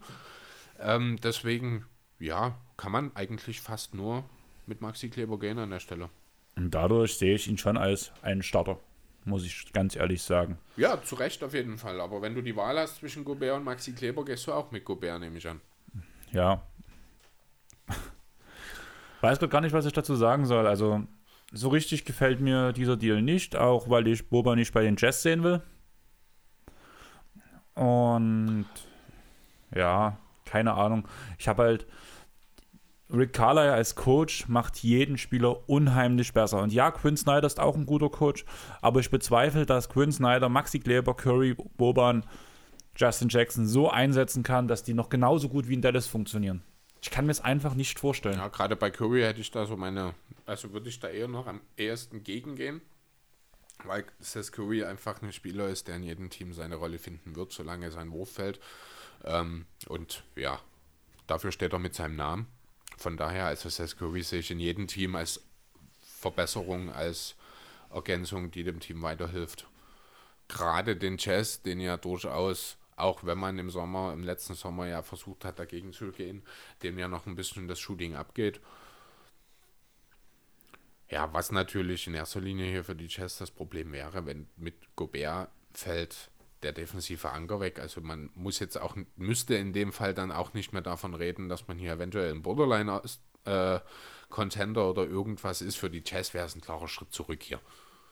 Ja, auf jeden das Fall. muss man ganz deutlich sagen. Deswegen ist die Wahrscheinlichkeit, dass das passiert, auch sehr, sehr gering. Einzige Chance wirklich, dass es dazu kommt, ist die ja, Thematik, die wir jetzt auch schon ein, zwei Mal besprochen haben, von der keiner weiß, was wirklich Phase ist, wo ich mittlerweile auch recht deutliche Zweifel habe, dass es zwischen Mitchell und Gobert nicht mehr weitergehen wird gemeinsam. Das kann ich mir nicht vorstellen. Zumal Mitchell ja schon gesagt hat, dass wieder alles IO ist und dass es gerade derzeit andere Probleme gibt und dass man sich deswegen darüber jetzt nicht mehr aufregen soll und dass die beiden, sobald es weitergeht, sich auf Basketball konzentrieren und, und, und auch wieder alles in Ordnung ist, hat sich ja Mitchell sogar mittlerweile geäußert. Ja, es klingt aber so, wie er es gesagt hat, klang das halt auch nicht wirklich überzeugend. Das muss man auch dazu sagen, das ist so dieses typische, lass die Medien mal einfach, gib denen mal was, damit die Ruhe geben. Also ich werde da jetzt an der Stelle noch nicht überzeugt. Ich bin mir auch relativ sicher, dass aus Gobert und Mitchell keine Best Buddies mehr werden, aber die werden schon einen Weg finden, um weiter zusammen erfolgreich arbeiten zu können. Denn man muss es sich einfach auch mal von der Seite betrachten, ist einer von beiden weg, haben sie beide verloren an der Geschichte. Ja, und ich bin auch nicht so der Typ, also ich glaube nicht, dass Mitchell einer ist, der dann wirklich so klare Worte dagegen findet, weil er würde eher, bin ich der Meinung, also so wie ich Mitchell einschätze, würde er eher schweigen und also Gobert nicht widersprechen mit der Aussage, dass wieder alles in Ordnung ist. Aber er würde nicht vor die Medien treten und sagen, jetzt alles gut und im Hintergrund sagen, der muss weg. Das, das würde Mitchell nicht machen. Das traue ich ihm als Mensch auch nicht zu. Ich glaube nicht. Weiß ich nicht. Er ist für mich so ein Sunny Boy, immer am Lächeln, immer am Ja, Harmonie aber das suchen. ist Dwight Howard doch auch gewesen damals, oder? Ja, Und der hat ja wohl, naja, gut, weiß ich nicht, wo da, also ich weiß schon, was du meinst. Ich finde, wir können es nicht beurteilen. Letzten Endes traue ich das jedem zu. Wie gesagt, Dwight Howard war auch der Sunny Boy, der gute Laune-Mensch in Orlando damals und er hat ja wirklich mit Van Gundy teilweise doch ein sehr, sehr zweifelhaftes Spiel gespielt. Von daher, also nichts ist, un, nichts ist auszuschließen.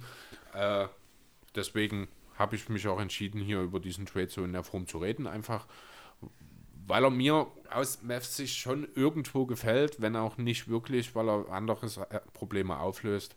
Ich sehe jetzt die Mavs mit Gobert auch nicht unmittelbar als Contender, der direkt den Titel angreift. Und Das finde ich ist ein sehr wichtiger Punkt. Wir müssen ganz auch ehrlich sagen, du hast vorhin schon die 2011er Mavs angesprochen. Klar, ein geiler Kader, aber es klingt zwar jetzt komisch, aber sie hätten eigentlich unter normalen Umständen keine Chance gegen die Heat haben dürfen. Und da ist viel, ziemlich viel zusammengekommen, dass das so lief. Und dass ein LeBron James eine komplette Off-Serie hat, was man ja wirklich sagen muss, das wird nicht wieder passieren. Das passiert im, in ganz wenigen Fällen und das war das Glück von Dirk. Klar, unglaubliche Leistung, unglaubliche Teamleistung auch, wo viele Spieler in die Bresche gestiegen sind, wo ich zum Beispiel den Namen Jason Terry auch einwerfen wollte, der eine unglaubliche Serie gespielt hat. Von der Bank auf jeden Fall Jason Kidd. Jason Kidd. Peja Stojakovic, also die Namen sind ja alle noch bekannt und das sind ja alles äh, gute Spieler gewesen, denen man aber den Schritt, den letzten Schritt, sage ich mal, auch nie zugetraut hat. Gut, Peja war in seinen Kings-Zeiten, war er mal sowas wie ein Star? Und Peja war, glaube ich, in der Finals-Serie dann auch out. Hat er sich nicht während den Playoffs verletzt? Äh, das kann sein, das habe ich so genau nicht mehr auf dem Schirm. Ja, aber auf jeden Fall, auf was ich raus will, klar, sie hatten diesen Tyson Chandler, diesen Abwehr, diesen De- Defensive Player of the Year, was ja auch ein Rudy Gobert ist. Aber es kam sehr, sehr viel zusammen, dass es wirklich funktioniert hat. Und vor allem unter den heutigen Zeiten, so wie jetzt Basketball gespielt wird, siehe Houston, siehe sonst was für Teams, denke ich nicht, dass du so eine Art Defensive Player of the Year brauchst, wie es ein Rudy Gobert oder ein Tyson Chandler ist, um eine Meisterschaft zu gewinnen, sondern eine andere Art, also sowas wie ein Kawhi Leonard, sowas wie LeBron James diese Saison spielt, defensivmäßig, sowas wie Anthony Davis spielt. Das sind für mich so diese Kaliber, diese Art Spieler, die du in der Defense brauchst und das muss dein bester Verteidiger sein und nicht der eine, den du wie Rudy Gobert, den du aus der Zone rausziehst und danach an der Dreierlinie vernaschst. Ja, also da muss man auf fairerweise sagen, da hat Gobert in den letzten ein, zwei Jahren auch nochmal deutlich eine Schippe draufgelegt, zum einen. Und zum anderen ist Carlisle auch ein Typ, der sicherlich in der Lage wäre, sich defensive äh, Schemes zu überlegen, um das bestmöglich zu verhindern. Ne? Es lässt sich nie ganz verhindern, das ist klar. Natürlich muss auch ein Gobert mal draußen verteidigen. Selbe Problem hast du mit Porzingis dann halt auch, wenn die beiden zusammenspielen. Ne? Ähm, ja, wie gesagt, also als Contender an der Stelle würde ich sie auch noch nicht einsehen. Was mich jetzt noch interessieren würde, würdest du dieses Team mit Gobert als stärker als die 2011er Mavs sehen? Nein, definitiv nicht. Nicht? Nein. Ich schon. Okay. Liegt aber auch daran, ähm, dass sich halt das Spiel geändert hat. Ne? Also, wie du sagst ja schon, die Mavs damals hätten eigentlich gar keine Chance auf den Titel haben können. Die haben deutlich über ihren Verhältnissen gespielt. Ich finde das Team jetzt so mit Luca und Christaps plus Gobert in der Spitze definitiv besser als die Mavs damals. In der Breite wird es hier ein Stück weit, das ist das Tiefenthema, Bankthema, was ich schon angesprochen habe, wird es ein bisschen abfallen. Wie das Ganze dann letzten Endes ausgehen würde, wahrscheinlich für die 2011er gebe ich dir recht, aber in der Spitze ist dieses Team hier deutlich besser. Ähm, ja, aber wenn, also, wenn ich jetzt auf die Starting Five gucke, du sagst schon, ähm, du hast mit Rick Carter einen genialen Trainer, der halt Schemes etabliert, um Spieler defensiv zu verstecken. Dafür, dass du Spieler defensiv verstecken musst, musst du gute Verteidiger haben, die diese Spieler verstecken können. Porzingis ist kein guter Verteidiger. Gobert ist ein elitärer Verteidiger, der aber ganz deutliche Schwächen hat. Also Porzingis ist nicht kein guter Verteidiger. Damit wirst du vielleicht der ganzen Sache auch ein bisschen ungerecht. Er ist schon ein guter Verteidiger oder ein okayer Verteidiger zumindest, aber er ist kein schlechter. Okay, dann gehen wir auf durchschnittlich. Ja, da können wir. Danach hast du mit Finney Smith, den ich als sehr guten Verteidiger sehe. Mhm. Und danach hast du zwei defensive Schwachstellen mit Hardaway und Luca. Sprich, du hast eigentlich keinen Spieler, außer vielleicht Finney Smith, der zumindest schnelle Guards verteidigen kann auf einem hohen Niveau. Und das sehe ich als Riesenproblem, weil das, diese Guards tun dir diesen Gobert rausziehen. Wenn sie danach noch einen guten Dreier besitzen, aller James Harden, als Extrembeispiel jetzt, dann. James Harden hat keinen guten Dreier, der nimmt nur, nimmt nur genug dafür. Gut, er ist aber er ist schnell genug. Er ist schnell genug um danach halt und, und zumindest gefährlich genug von der Dreierlinie, mhm. dass zumindest die Gegner ihn respektieren müssen, Angst haben müssen vor seinem Dreier.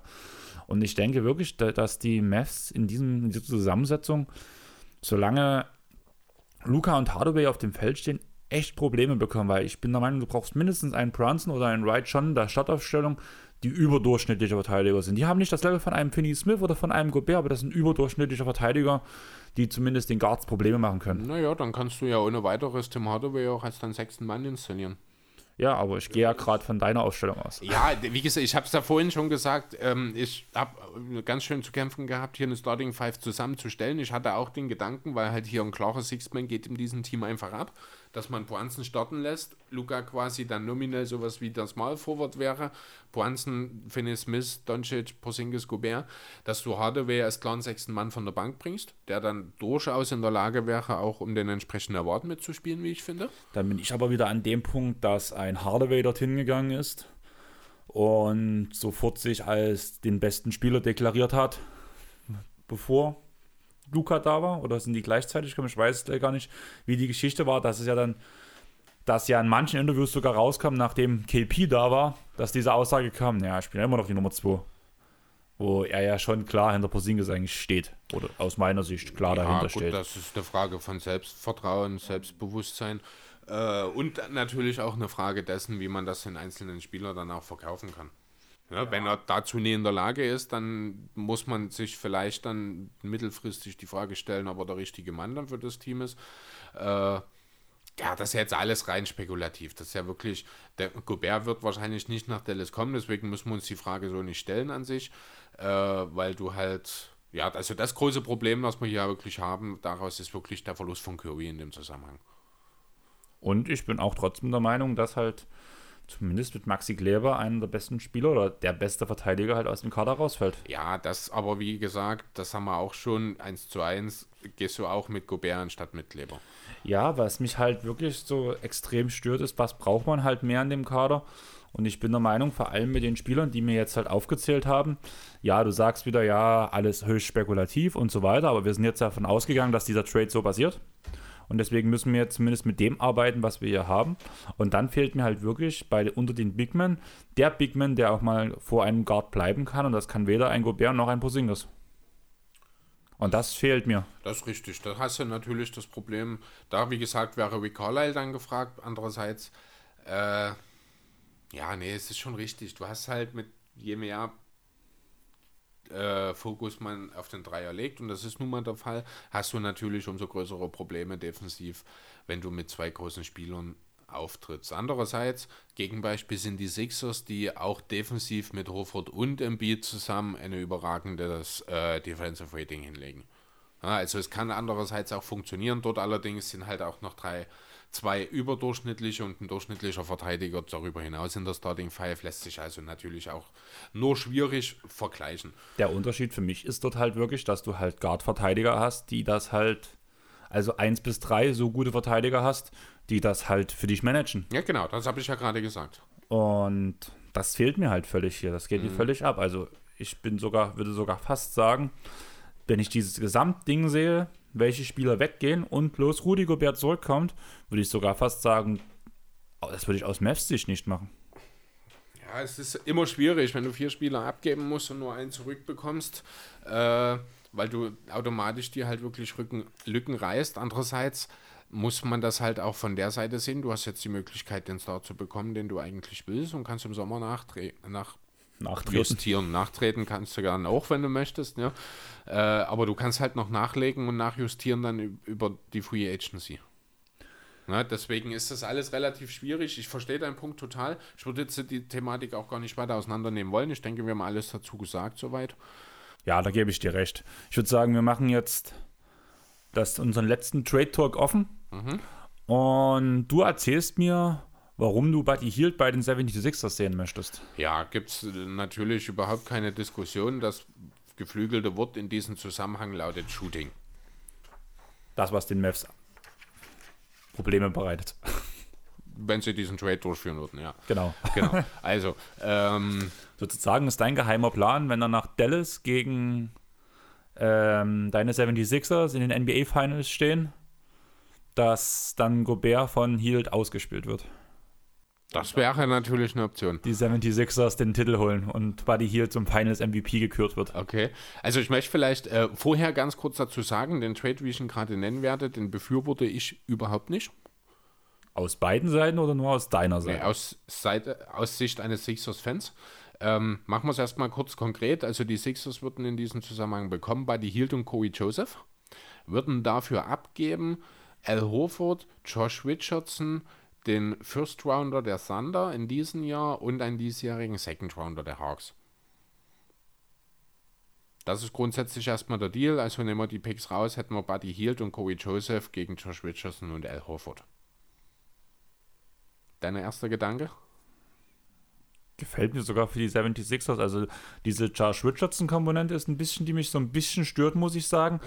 Die Picks sind sehr schön ausgesucht. OKC spielt weit über den Möglichkeiten, sprich, es ist wirklich ein niedriger First-Round-Pick. Ein Atlanta-Pick klingt erstmal schön, aber da es ein Second-Round-Pick ist, naja. Und da es die Kings sind, also wird er eh nie in der, in der Liga landen. Extrem gesagt. Die erste Frage, was mir jetzt als erstes aufkam, wäre, tut man sich auf den Guard-Positionen zu vollstopfen?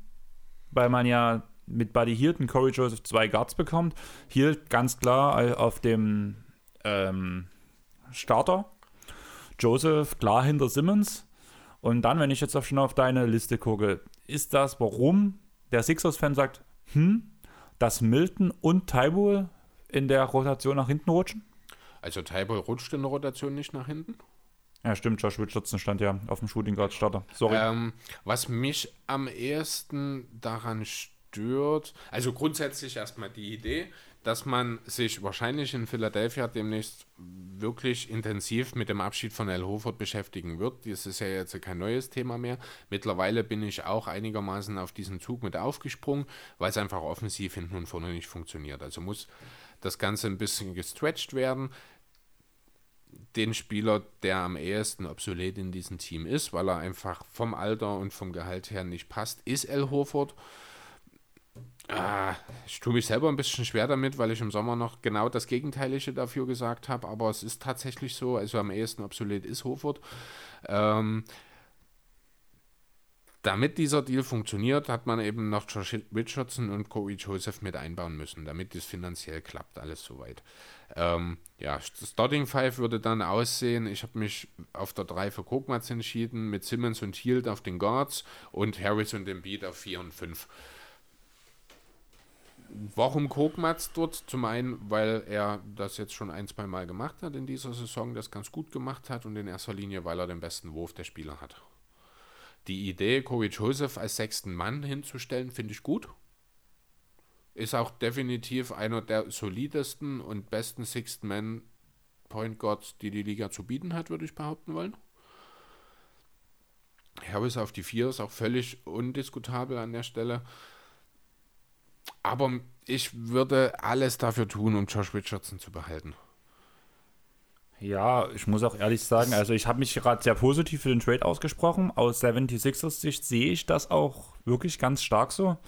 Allerdings, wenn ich jetzt an die Kings denke, klar, zwei Picks sind cool. Wir haben schon gerade drüber geredet, dass die Picks eigentlich nie viel, nicht viel wert sind.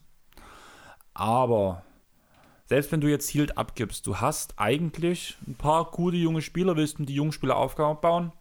Die äh, Kings haben klare Playoff-Ambitionen. Und ich weiß nicht, wie ein Al Horford mit diesem Vertrag neben einem Marvin Beckley funktioniert. Ja, das ist genau der Punkt. Aber genau darum jetzt. Die Kings im Frontcourt sind sehr jung, sehr talentiert, aber noch unheimlich unerfahren. Das ist ja kein Zufall, dass die äh, dass der Name Al Horford im, häufiger in Zusammenhang mit den Kings genannt wurde. Das liegt einfach daran, dass er vom Fit her wahrscheinlich wirklich am besten dorthin passen würde, finde ich. Ähm ja, warum gibt man im Gegenzug Buddy Hield ab? Weil man sich für Bogdan Bogdanovic entscheidet, nehme ich an. Der muss ja im Sommer bezahlt werden. Dass nicht beide bezahlt werden sollen, das war mehr oder weniger schon im letzten Sommer klar. Buddy Hield musste man bezahlen, jetzt will man wegtraden. Äh, das sind, also will man wegtraden, ist relativ. Ne? Kann genauso gut sein, dass hier irgendwie in seinen Trade über Bogdan Bogdanovic in den Raum gestellt wird oder dass was völlig anderes, Abstruses passiert. Wir reden immerhin über die Kings. Ähm, ja, nichtsdestotrotz, wie gesagt, also man muss bei den Sixers, aus Sixers Sicht ist es richtig, Shooting reinzuholen und Elhofer an der Stelle abzugeben. Corey Joseph nehme ich als netten Bonus rein, möchte aber Josh Richardson nicht unbedingt abgeben, denn das hat zur Folge auf jeden Fall, dass die Defense in der Starting Five bei den Sixers deutlich leidet, weil du eben mit Horford und Richardson zwei überdurchschnittliche Verteidiger abgibst. Buddy Hield würde die Richardson-Position übernehmen. Ja, und jetzt nicht unbedingt mehr als ein durchschnittlicher Verteidiger sein, wenn überhaupt. Vorkan Kokmatz wäre nicht ansatzweise ein guter Verteidiger. Hier könnte man darüber diskutieren, ob nicht vielleicht Matthias Taibo seine Chance auf der 3 als Starter verdient hätte. Als prototypischer 3D-Spieler könnte ich mir hier sehr gut drin vorstellen. Ähm, ja, aber du hast schon angesprochen, man füllt sich den Backcourt extrem voll. Ne, du hast dann Simmons, Joseph, Shake Milton, der ja sehr auf sich aufmerksam gemacht hat. Raul Neto hast du noch als Backup-Point. Du hast Buddy Hield, Matthias Taibol, Alec Burks. Theoretisch sind auch Kokmats und Sarah Smith mehr oder weniger Shooting Guards. Also wir reden hier wirklich davon, dass wir acht oder neun Leute haben, die wir auf zwei Positionen verteilen müsste im Backcourt das funktioniert auf Dauer natürlich nicht. Also wenn dieser Trade in ähnlicher Form stattfinden würde, würde es auf jeden Fall noch einen Folgetrade oder irgendwelche Folgedeals geben. Andererseits entscheidet man sich vielleicht auch dafür, dass Raul Netto dann keine weiteren, keinen neuen Vertrag bekommen soll. Alec Burks wäre auch noch ein Thema, deren Vertrag, dessen Vertrag ausläuft. Wenn man Joseph hat, braucht man Burks als diesen Facilitator von der Bank nicht mehr zwingt, könnte man dann auch drüber nachdenken. Auf den großen Positionen wird es halt auch ein kleines bisschen dünn. Du hast Harris und den Beat, Mike Scott und Kylo Quinn als Backups und den, ja, nicht mehr ganz so jung, nur weil Pelly noch. Einsatz ist da, Qualität ist da ein bisschen hinter Embiid und Harris, fällt da schon ein bisschen ab. Ja, ist alles insgesamt nicht so ganz stimmig, muss ich sagen. Ich verstehe, dass man für Horford versucht, Shooting reinzuholen, aber in dieser Kombination würde ich es definitiv auch nicht machen. Ich tue mich auch schwer damit zu sagen, dass das die Sixers auf ein neues Niveau hebt. Ja, gebe ich dir recht. Also mir fehlt definitiv auch irgendwas. Ich kann dir nicht mal genau sagen, was. Aber mir fehlt was. Und ja, keine Ahnung. Also für die 76ers sehe ich es schon eher positiv. Ich hätte meine Fragezeichen aus Kings Seite, ob ich das wirklich machen sollte. Diese, okay. dein Argument mit Josh Richardson gebe ich dir recht, auch mit den Guard-Positionen. Allerdings wird das Spiel auch immer kleiner. Man kann ja rein vom Prinzip her ja auch, du hast jetzt Simmons als Point Guard aufgelistet, den kannst du ja auch als Forward lesen. oder spielen lassen. Hast, du hast ja selber gesagt, bei 2K lässt du Simmons auch mal auf dem Power Forward spielen. Ja. Hast ihn dir früher als Small Ball Center immer wieder gewünscht. Also du kannst ihn schon auf die großen Positionen setzen. Damit kannst du zumindest ein bisschen Abhilfe schaffen, indem du zum Beispiel um Simmons danach Guards setzt, wie Joseph, wie Milton, die Shooter sind, die Mhm. Platz schaffen und dass du Simmons als primären Ballhändler laufen lässt. Damit kannst du ein bisschen Abhilfe schaffen. Ob es im Endeffekt dann trotzdem so gut läuft, wie du dir das vorstellst, keine Ahnung. Josh Richardson, herber Verlust, muss man aber machen, um diesen teuren Vertrag von Al Horford irgendwie abzugleichen, bin ich der Meinung. Aus Kings Sicht frage ich mich halt, holst du, ja, ich verstehe schon diese Aussage, er soll den Jungen was beibringen. Ich glaube auch, ein Al Horford ist ein idealer Lehrer für einen Marvin Bagley. Ja. Kann ich mir sehr gut für alles vorstellen. Aber holst du dir für einen Lehrer diesen riesen Vertrag rein, ohne zumindest adäquate Picks zu kriegen? Naja, also vielleicht adäquate Picks ist relativ. Ne? Jeder First Rounder ist wertvoll. Egal, ob der auf 1 oder auf 30 geht. Jeder First Rounder, solange die Draft Lottery noch nicht stattgefunden hat, ist wertvoll, weil er theoretisch viel erreichen kann.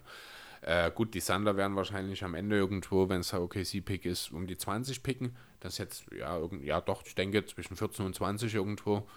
Äh, das ist jetzt nicht der Renner, aber es gibt mehr als genug möglich oder Optionen und Beispiele, die gezeigt haben, dass man dort auch noch gut picken kann. Nicht, wenn man die Kings ist, das ist mir schon auch bewusst. Aber Wir dürfen nicht so die Kings reden, weil ich bin zumindest der Meinung, und du kannst dich ja melden, wenn du das hörst, aber Nigel, du hörst doch auch unseren Pod, da haben wir ja auch einen riesengroßen Kings-Fan bei uns, bei unseren Zuhörern. Zumindest ist der immer mal schon aktiv, wenn es so ein paar Fragen geht, wenn man was postet oder sowas. Er hat unsere Seite geliked, den kenne ich schon relativ lange durch den NBA-Tauchgang, wo ich die mit den Jungs ja auch im Kontakt stand, in der Talkgruppe war, wo er auch drin ist, wo ich ihn halt kennengelernt habe der auch einen ganz tiefen Einblick hat und glaube auch nicht das allergrößte vom Kings Office hält, aber ich glaube, alleine ihm gegenüber sollten wir die Kings nicht so blöd machen. Allerdings muss man sagen, viele Teams haben Probleme, ab Position 15 bis 20 Spieler zu picken, weil nicht jede Scouting-Abteilung so weit ist wie die von den Spurs zum Beispiel.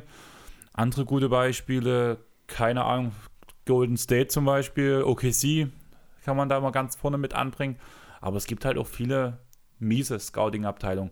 Auch wenn, wenn ich zu den Clippers gucke, klar, Shea, geiler Spieler, aber dass direkt an der nächsten Stelle ein Jerome Robinson gepickt wurde, der ja nun noch gar nichts zeigen konnte und das an 14. Stelle, kann man auch fragen, ist das jetzt positiv oder negativ? War das nicht, war das schlecht gescoutet oder war das ein typischer Durchläufer, der halt ab und zu mal passiert?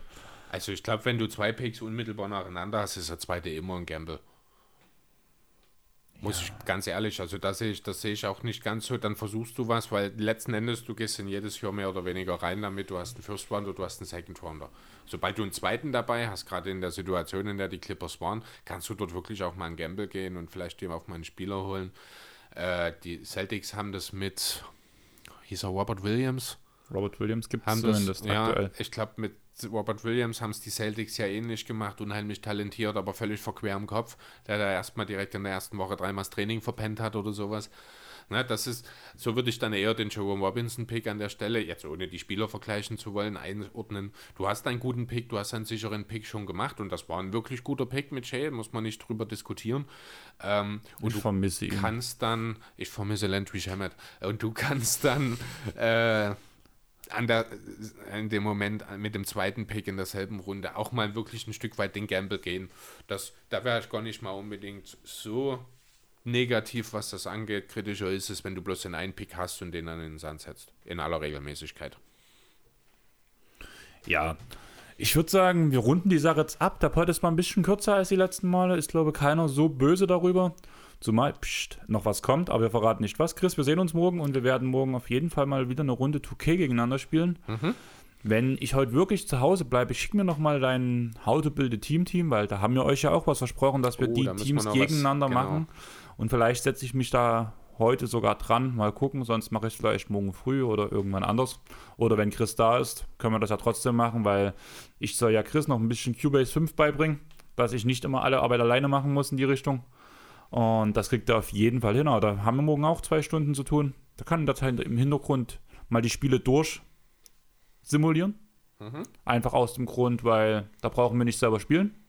Und wir haben ja auch gesagt, dadurch, dass ich jetzt vor allem wieder aktiver NBA spiele, habe ich vielleicht einen kleinen Vorteil dir gegenüber, dass wir trotzdem mal die Simulation gegeneinander spielen lassen, wo nicht unsere jeweiligen Stärken und Schwächen zu Rande kommen. Mhm. Oder Ich bin gespannt. ich auf jeden Fall auch und deswegen würde ich sagen, wir machen es jetzt knapp, wir verabschieden uns. Hört auf Facebook, Instagram, also was heißt hört, guckt auf Facebook, Instagram rein. Lasst im Apple Podcast App eine Bewertung da. Wir freuen uns immer wieder, was von euch zu hören. Guckt auf die Stories. Wir versuchen ein bisschen mehr zu posten, vor allem auf Instagram.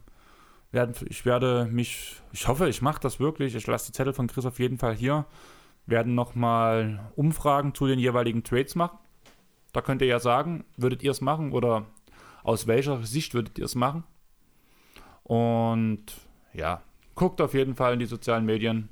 Wir freuen uns über jede Nachricht und haut rein und macht's gut. Ciao.